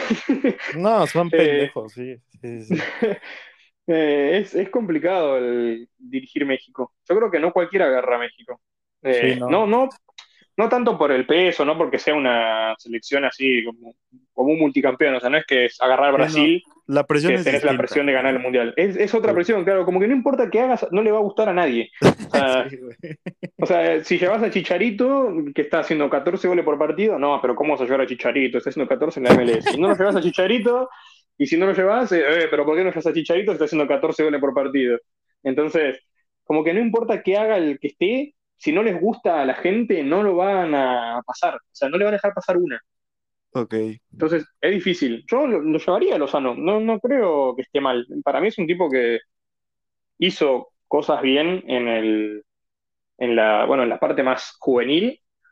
Y en la Liga MX no tuvo mucho rodaje y afuera no, quizás le daría un poco más de tiempo. No sé si tienen plata, lo llevaría a Gallardo, Ok. a Marcelo Gallardo, No, el de River. Ahora, ahora se queda sí hay, sin. pero proyectos. Y bueno, Gallardo es un tipo de proyectos a largo plazo. No sé si estaría acostumbrado a trabajar en, en selección, porque es distinto trabajar en un club que en selección, lo han dicho muchos Sí. entrenadores, y es sabido también, es, es otro trabajo completamente distinto. Sí, sí, sí. es Entonces, depende mucho del perfil, pero yo creo que sí. Y si no ir por alguno, la verdad que no sé otro nombre se me. Sí, ocurra. no, no, está bien, está bien. Nada más era para ver qué opinabas tú. Eh, No, sí. Quitando a Argentina, ¿a quién ves como campeón del mundo? Ya me dijiste que Brasil, ¿no? Eso ya Brasil, yo creo que Brasil, sí. Ok, eso ya la respondimos. Eh, ¿Maradona o Messi? Eh, Sí, güey, tenemos y que aprovechar. Pasa que ah, yo me quedo con Messi, pero porque, porque lo vi, porque es lo que vi. Maradona, todo lo que vi fue video. Entiendo la importancia de Maradona, cuando se murió fue un- una tristeza total acá durante días, Eh, todavía lo es. Yo vivo, vivo a- literalmente a una cuadra, dos cuadras de la cancha de Argentinos Juniors, que es el club donde salió Maradona. Ok, y acá le hicieron un, había cantidad impresionante de personas el día que se murió. Yo fui a la cancha también a, ver un poco, habían armado un altar, habían, bueno, ahora ya la cancha es, es un altar en sí, o sea, la, la pintaron alrededor, todas las paredes de las, de las cuatro, las cuatro paredes de la cancha eh, tienen estadio en realidad, tienen todas eh, murales de Maradona, eh, le hicieron dentro de una, una habitación como un altar también, con camisetas, con fotos, de pinturas, hay bancos hasta incluso para los que quieren sentarse a rezar, o sea, a ese nivel. Yo entiendo la importancia de Maradona histórica en, en lo que fue para la gente, pero para mí Messi es lo más increíble que vi en mi vida, o sea, no, no, no, no, Sí, yo, yo estoy de acuerdo, la neta. Pero No veo, a o mi sea, no- papá y se enoja. Y sí, es que acá también a cualquiera que haya visto a Maradona te va a querer pegar, o sea, no, no, no hay manera de, de discutir eso. Entiendo que Maradona también hacía cosas imposibles, pero bueno, Messi también tiene numeritos que ni jugando a la Play hace eso, o sea, no. Sí, Si no, hiciéramos una carrera... La eh, constancia que ha tenido ese cabrón es impresionante. por eso, no, sí, eh, además me parece un tipazo, o sea, quizás no tiene eso que sí tenía Maradona, que era esta cosa de, de la... Esa personalidad como muy de ir de frente siempre. Messi fue como más siempre perfil bajo, ahora como que ya debe estar hinchado los huevos de, tanto Sí. tantos años de que le dijeran de todo y ahora ya se planta un poco más. Pero Maradona siempre fue confrontativo desde un principio. Entonces, creo que eso es lo que también para muchos fue como, bueno, Maradona era más representante del pueblo y Messi no tiene eso. O bueno, no lo tenía, quizás ahora se lo puede ganar. Ok, ok. Bueno, la siguiente va un poco de la mano. Tu top 5 de jugadores de todos los tiempos. Uf. Eh, y bueno, sí, a esos dos, Sí. lo- a O Pelé, sea, tam- uno, a. Pelé hay que ponerlo también. Sí, no, no sé si uno o dos, ¿eh? porque Pelé para mí puede estar en un podio. Bueno, no, sí, vamos a poner uno o dos. Eh, pasa que Pelé también es, es indiscutible lo de Pelé. Sí, es que Pelé, está no. difícil comparar épocas, ¿no? Pero estamos hablando de Sí, eh, gustos. Y sí, sí, sí, yo creo que a Pelé también lo pondría ahí. O sea, lo pondría dentro de los primeros tres. O sea, sería Messi, Maradona, Pelé. Ah, y dos más. Dos más. Y Te digo, yo en lo personal, aparte de ellos, metería, la neta, a Ronaldinho, porque fue el primer güey que me impresionó demasiado, pero pues no duró mucho, ¿no? Digo, sí ganó todo, pero su pico Sí, sí, fue pero muy, no fue- muy breve, sí. sí, sí, como todo crack brasileño. Eh, y no sé, porque Ronaldo puede estar, no Cristiano, eh, Ronaldo el verdadero, Ronaldo Nazario. Ah, Cristiano, ¿no? No sé, pasa que. Es, es que, ¿cómo, ¿cómo me dice eso? O sea. no- a mí me, a mí me gusta el jugador que me impresiona. O sea, eso es para mí la discusión con, entre siempre, la discusión eh, Messi-Cristiano. Cristiano, sí. Es, para mí no tiene argumento. O sea, es. No puedes comparar. Messi es un tipo que no juega de delantero, no es delantero Messi. ¿Y cómo puede- puedes comparar un tipo que no es delantero y que hizo casi la misma cantidad de goles que Cristiano Ronaldo? O sea, no, no tiene. O sea, y, y Messi tiene mucha más participación en cuanto a creación de juego. O sea, es, juegan de otra cosa distinta. O sea, si querés comparar a Cristiano con Ibrahimovic, bueno, sí, está bien, son dos nueve, hacen goles, nada más, listo. No hace otra cosa. Messi no Sí, podés compararlo con Cristiano. O sea, querés comparar a Messi, compararlo con, no sé, con Modric. No, ni siquiera, no hay Sí, por eso comparación. yo o sea, no. te, te lancé la de Maradona y no la de, Sí. no la de Cristiano. No, por eso, bueno, porque Maradona también tenía esa cosa más de. Era goleador, Sí. pero también tenía la parte Más de la creación. Sí. Entonces sí. Pero bueno, después. Y podrías ponerlo a Cristiano ahí, qué sé yo, no. No me termina de. Porque tampoco es algo que. Es un tipo que, está bien, ganó todo a nivel club, con la selección ganó la Euro y no la ganó él, porque él se rompió y no jugó el partido. Entonces. eh, qué sé yo, no. No sé, y tampoco ganó mundiales, como para decir, bueno.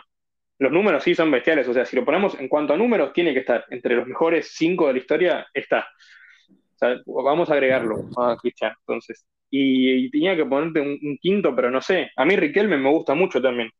Le agarré el justo de grande, porque uno de chico quizás no lo vi tanto, pero Riquelme era un jugadorazo y era un distinto también. Era un jugador que... Te quedas con Maradona, Messi, bueno, Messi, Maradona, Pelé, Ronaldo y Y, y, nomás Y por sí, completarlo.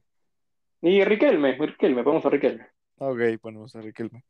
Este, pues ya la, la otra te iba a preguntar qué opinas de Cristiano, pero creo que ahí me quedó un poco claro. No, a ver, es esto, a mí me gusta, no me parece mal, o sea, siempre si yo tuviera la posibilidad, soy el presidente de un club y tengo la plata, a Cristiano lo voy a buscar sin pensarlo dos veces. Pero, pero no me parece un jugador que, sea completo, o sea, creo que siempre es la discusión esa, porque el, argumento de los que son muy pro cristianos, como, oh, sí, pero él ganó esto y él hizo más goles y él no sé qué, y está todo bien, pero no es un jugador completo. O sea, Cristiano lo tiras a jugar más atrás y no puede hacerle un pase a nadie. O sea, no, no hace asistencias Cristiano, no es un asistidor. Su, rol es otro, su rol es otro. Exacto, no es un creador. Entonces, a mí me gusta más eso. Messi no solo hace goles, sino que también crea para el resto. Entonces, sí, me gusta. O sea, como goleador es indiscutible que es de los mejores. Incluso ahora que está en un mal momento, igual sigue estando arriba. O sea, yo creo que Cristiano con un buen mes de entrenamiento o dos, una buena pretemporada, lo tenés de nuevo haciendo goles para cualquier equipo y con cualquier parte del cuerpo. Pero, pero nada, no me parece súper impresionante. O sea, es, muy bueno, pero sacándolo de la, de, la parte de adelante y de los goles, no, es, no me parece wow. Sí, no, evidentemente no. Ok, te, creo que te pelearías muy bien con uno de los miembros de este podcast. sí, no, güey. Es muy, muy de, del bicho, güey. Este, la siguiente pregunta es, ¿a qué equipo mexicano le vas? Que yo ya sé, pero pues... y bueno, eh, al Cruz Azul en realidad. Eh, es rara igual mi, historia con el fútbol porque no, no tengo una, como una, no heredé de nadie. Yo fui eligiendo a lo largo de mi vida los equipos a los que soy aficionado. Sí, no es como que tu, tío, tus abuelos. claro, sí, o mi papá, nada, no. Mi papá no le gustaba el fútbol, de hecho, le gusta más jugarlo que mirarlo. Sí. Eh, y en México, además, yo venía de afuera, era extranjero, así que cero, todavía peor. Eh, entonces sí. Pero bueno, en un principio fui de Pachuca un tiempo. ¿A poco? Sí, cuando, sí, de más chico. Em, después del colegio que estuvimos juntos, yo era del Pachuca, pero sabes que a mí me gustaba mucho Chaco Jiménez. Ay, Chaco, sí, güey. Entonces yo lo seguía al Chaco en realidad. Y el Chaco estaba en Pachuca, a mí me gustaba Pachuca. El día que se fue el Chaco a Cruz Azul, yo me hice Cruz Azul. No lo dudé, así, un segundo. Okay. Y, de ahí quedé, o sea, yo me fui a México siendo hincha de Cruz Azul. Después, un poco le perdí el rastro, no, no me siento hincha en el sentido de que miro todos los partidos y que estoy atento a todos los resultados, o sea... Pero cuando te enteraste que fueron campeones, te dio gusto. Obvio, sí, estuve contento porque además era algo que hacía mucho que no pasaba y sí. Y ahora por una cuestión de que estoy todos los días siguiendo Pumas, tengo cierta afinidad con Pumas también. Okay. Eh, hasta ahí. Pumas pero bueno. la neta. Yo de chiquito, de chiquito le iba a los Pumas, pero ahorita ya que ves las cosas diferentes, ya te puedo decir que, que no. pero bueno. Y bueno, sí. Está bien, está bien. A mí me, me, pasa eso, me falta eso, tengo que volver, tengo que volver a México, todavía está mi, mi deuda, cuando tenga algo de plata ahorrada, volveré, te avisaré y haremos una, visita por estadios y demás, porque sí, tengo, tengo muchas ganas de volver. Ok, eh, la última o de las no, la penúltima es qué equipo, ya nos dijiste que le vas a, Banfield, ¿no? A Banfield, de Banfield, pero de Europa. De Europa. Y es difícil, porque también tampoco es algo que sea súper eh, regular. O sea, a mí me gusta el fútbol. Es, fue como el meme ese. O sea, le voy al que gane. Sí. Yo solo sé que me gusta el fútbol. No, no, tampoco. Porque... No, por ejemplo, ¿te gustaba el Barça de, Pep, supongo? Sí, obviamente, el Barça de Pep fue, abrió los ojos a muchos, me parece, que éramos tan chicos también. Era como, uh, esto es el fútbol, qué lindo.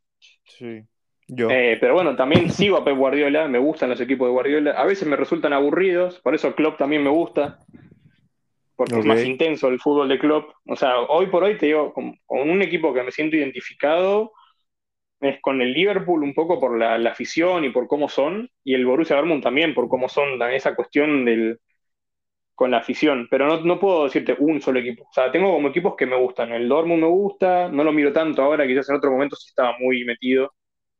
El Liverpool también me gusta por cómo juega, pero el City también es un equipo que me, atrae el verlo, además de cara hasta el Julián Álvarez, entonces uno mira porque también hay argentinos, entonces... Sí. Eh, el Barça, por ejemplo, el Barça no miré nunca más, de que se fue Messi no miro un partido del Barça ni aunque me pagues. sí, no hay no, eh, no, por eso no. Y además de que son inmirables, o sea, no, no es lindo, he visto algunos de Champions, pero porque, no sé, los que jugó con el Inter, pero porque estaba Lautaro, lo mismo, o sea, uno mira porque quizás porque hay argentinos más que por otra cosa. Ok, y la última pregunta es, ¿cuál es tu comida mexicana favorita? Oh, los molletes, los molletes me encantan. Los molles. Me encantan. me, encantan, pero es, es, lejos, ¿eh? es así como que. De hecho, en algunos de mis cumpleaños acá hemos conseguido frijoles y, el pan y hacíamos, comíamos molletes, sí. Órale, no sabía. Yo hubiera, dicho enchiladas, algo así, pero. Pero, ¿sabes que, las, ¿sabes que las enchiladas me, me empezaron a gustar la última vez que fuimos? Porque yo cuando era más chico no comía tanto picante, o sea, tanto, el chile no, comía el tajín, comía el miguelito, esas cosas así con la fruta, con las verduras, pero no, no era que me agarraba un habanero y me, lo comía por diversión. y, la última vez que volvimos de vacaciones, probé enchiladas en Veracruz y me enamoré y digo, wow, qué rico esto también. O sea, era, era todo, viví ocho años y nunca comí una enchilada, ¿qué hice? Sí, yo soy muy de enchiladas, güey. Yo creo que es mi favorita junto con, obviamente, los tacos. Bueno, sí, los tacos también. Eh, ahora acá hay un par de lugares que hacen tacos muy ricos con, con, la carne muy similar. Porque hay lugares que te dicen que hacen tacos y no hacen tacos como el mexicano. Como el taco mexicano, acá es difícil de conseguir. Acá hay buena carne, pero no, no hacen los tacos igual a los de México. Okay, y ahora hay un lugar que sí hace lugar, eh, tacos, así que sí, a veces he ido a comer y se me cae una lágrima así de nostalgia de... Soy el, crítico de Ratatouille cuando come el plato. Me, me, teletransporto a mi infancia. ¿Y Argentina? O sea, la comida argentina, ¿cuál es tu favorita? Ay, qué difícil también. Eh, porque acá es todo rico también. No, no sé, es... Depende de qué. Salado me gusta, me gusta mucho la pizza. La pizza es muy, muy rica acá. ¿Pero cómo es la, o sea, eh, como pizza argentina? Sí, la pizza, o sea, la pizza de acá, la pizza hecha en... Todas las pizzas cambian en, distintas partes del mundo. Acá hay distintos tipos de pizza. Hay algo que se llama pizza a la piedra, que es más, la masa es como más fina y es más, se hace en un horno de piedra justamente, entonces sale... Ah, ya, ya, ya. Sale distinta la pizza, sale más crocante, es muy rica. Y además el queso es muy rico también. Eh. O sea, la pizza de acá tiene otro, otra cosa. pero sí, yo creo que la ¿no te gusta el choripán? El choripán me gusta, pero el, el chori es muy grasoso y me, cae muy mal. Ah, eh, A mí me gusta. Me llena mucho. A mí me gusta, pero me, llena. Hay otra cosa que se llama bondiola, que es cerdo, en realidad es carne de cerdo. Y es muy rico también. Ah, o sea, la carne acá también es el fuerte. te podría decir que el asado y la pizza. Ok, ok. Muy bien, pues yo creo que ya ya es todo, güey. Ya, ya terminamos ahora sí. ¿Algo que quieras concluir, decir antes de terminar? No, no, gracias. Agradezco el espacio acá, la invitación. Eh, espero en otro momento, si sale, da la posibilidad de hablar, hablamos. O sea, no, no hay problema. Me gustaría volver, o sea, me voy con una buena sensación. Y de paso también para conocer a los otros dos chicos que no los conocí. Así que. Sí, pendejos, ¿ya ven? no, pero bueno, este, pero para sí, sí para poder. Y además, abrir un poco, ¿no? El, debate, quizás. nosotros más allá de que. Otras opiniones, otros puntos exacto, de vista. Y, Exacto. Como hacerlo más. Eh, como, sí, más opiniones, qué sé yo, distinto. Eh, así que nada, no, pero sí, agradezco mucho el espacio. Se hizo larguísimo, pero, pero bueno, se disfrutó. Sí, se hizo largo. a mí se me pasó rápido, la neta.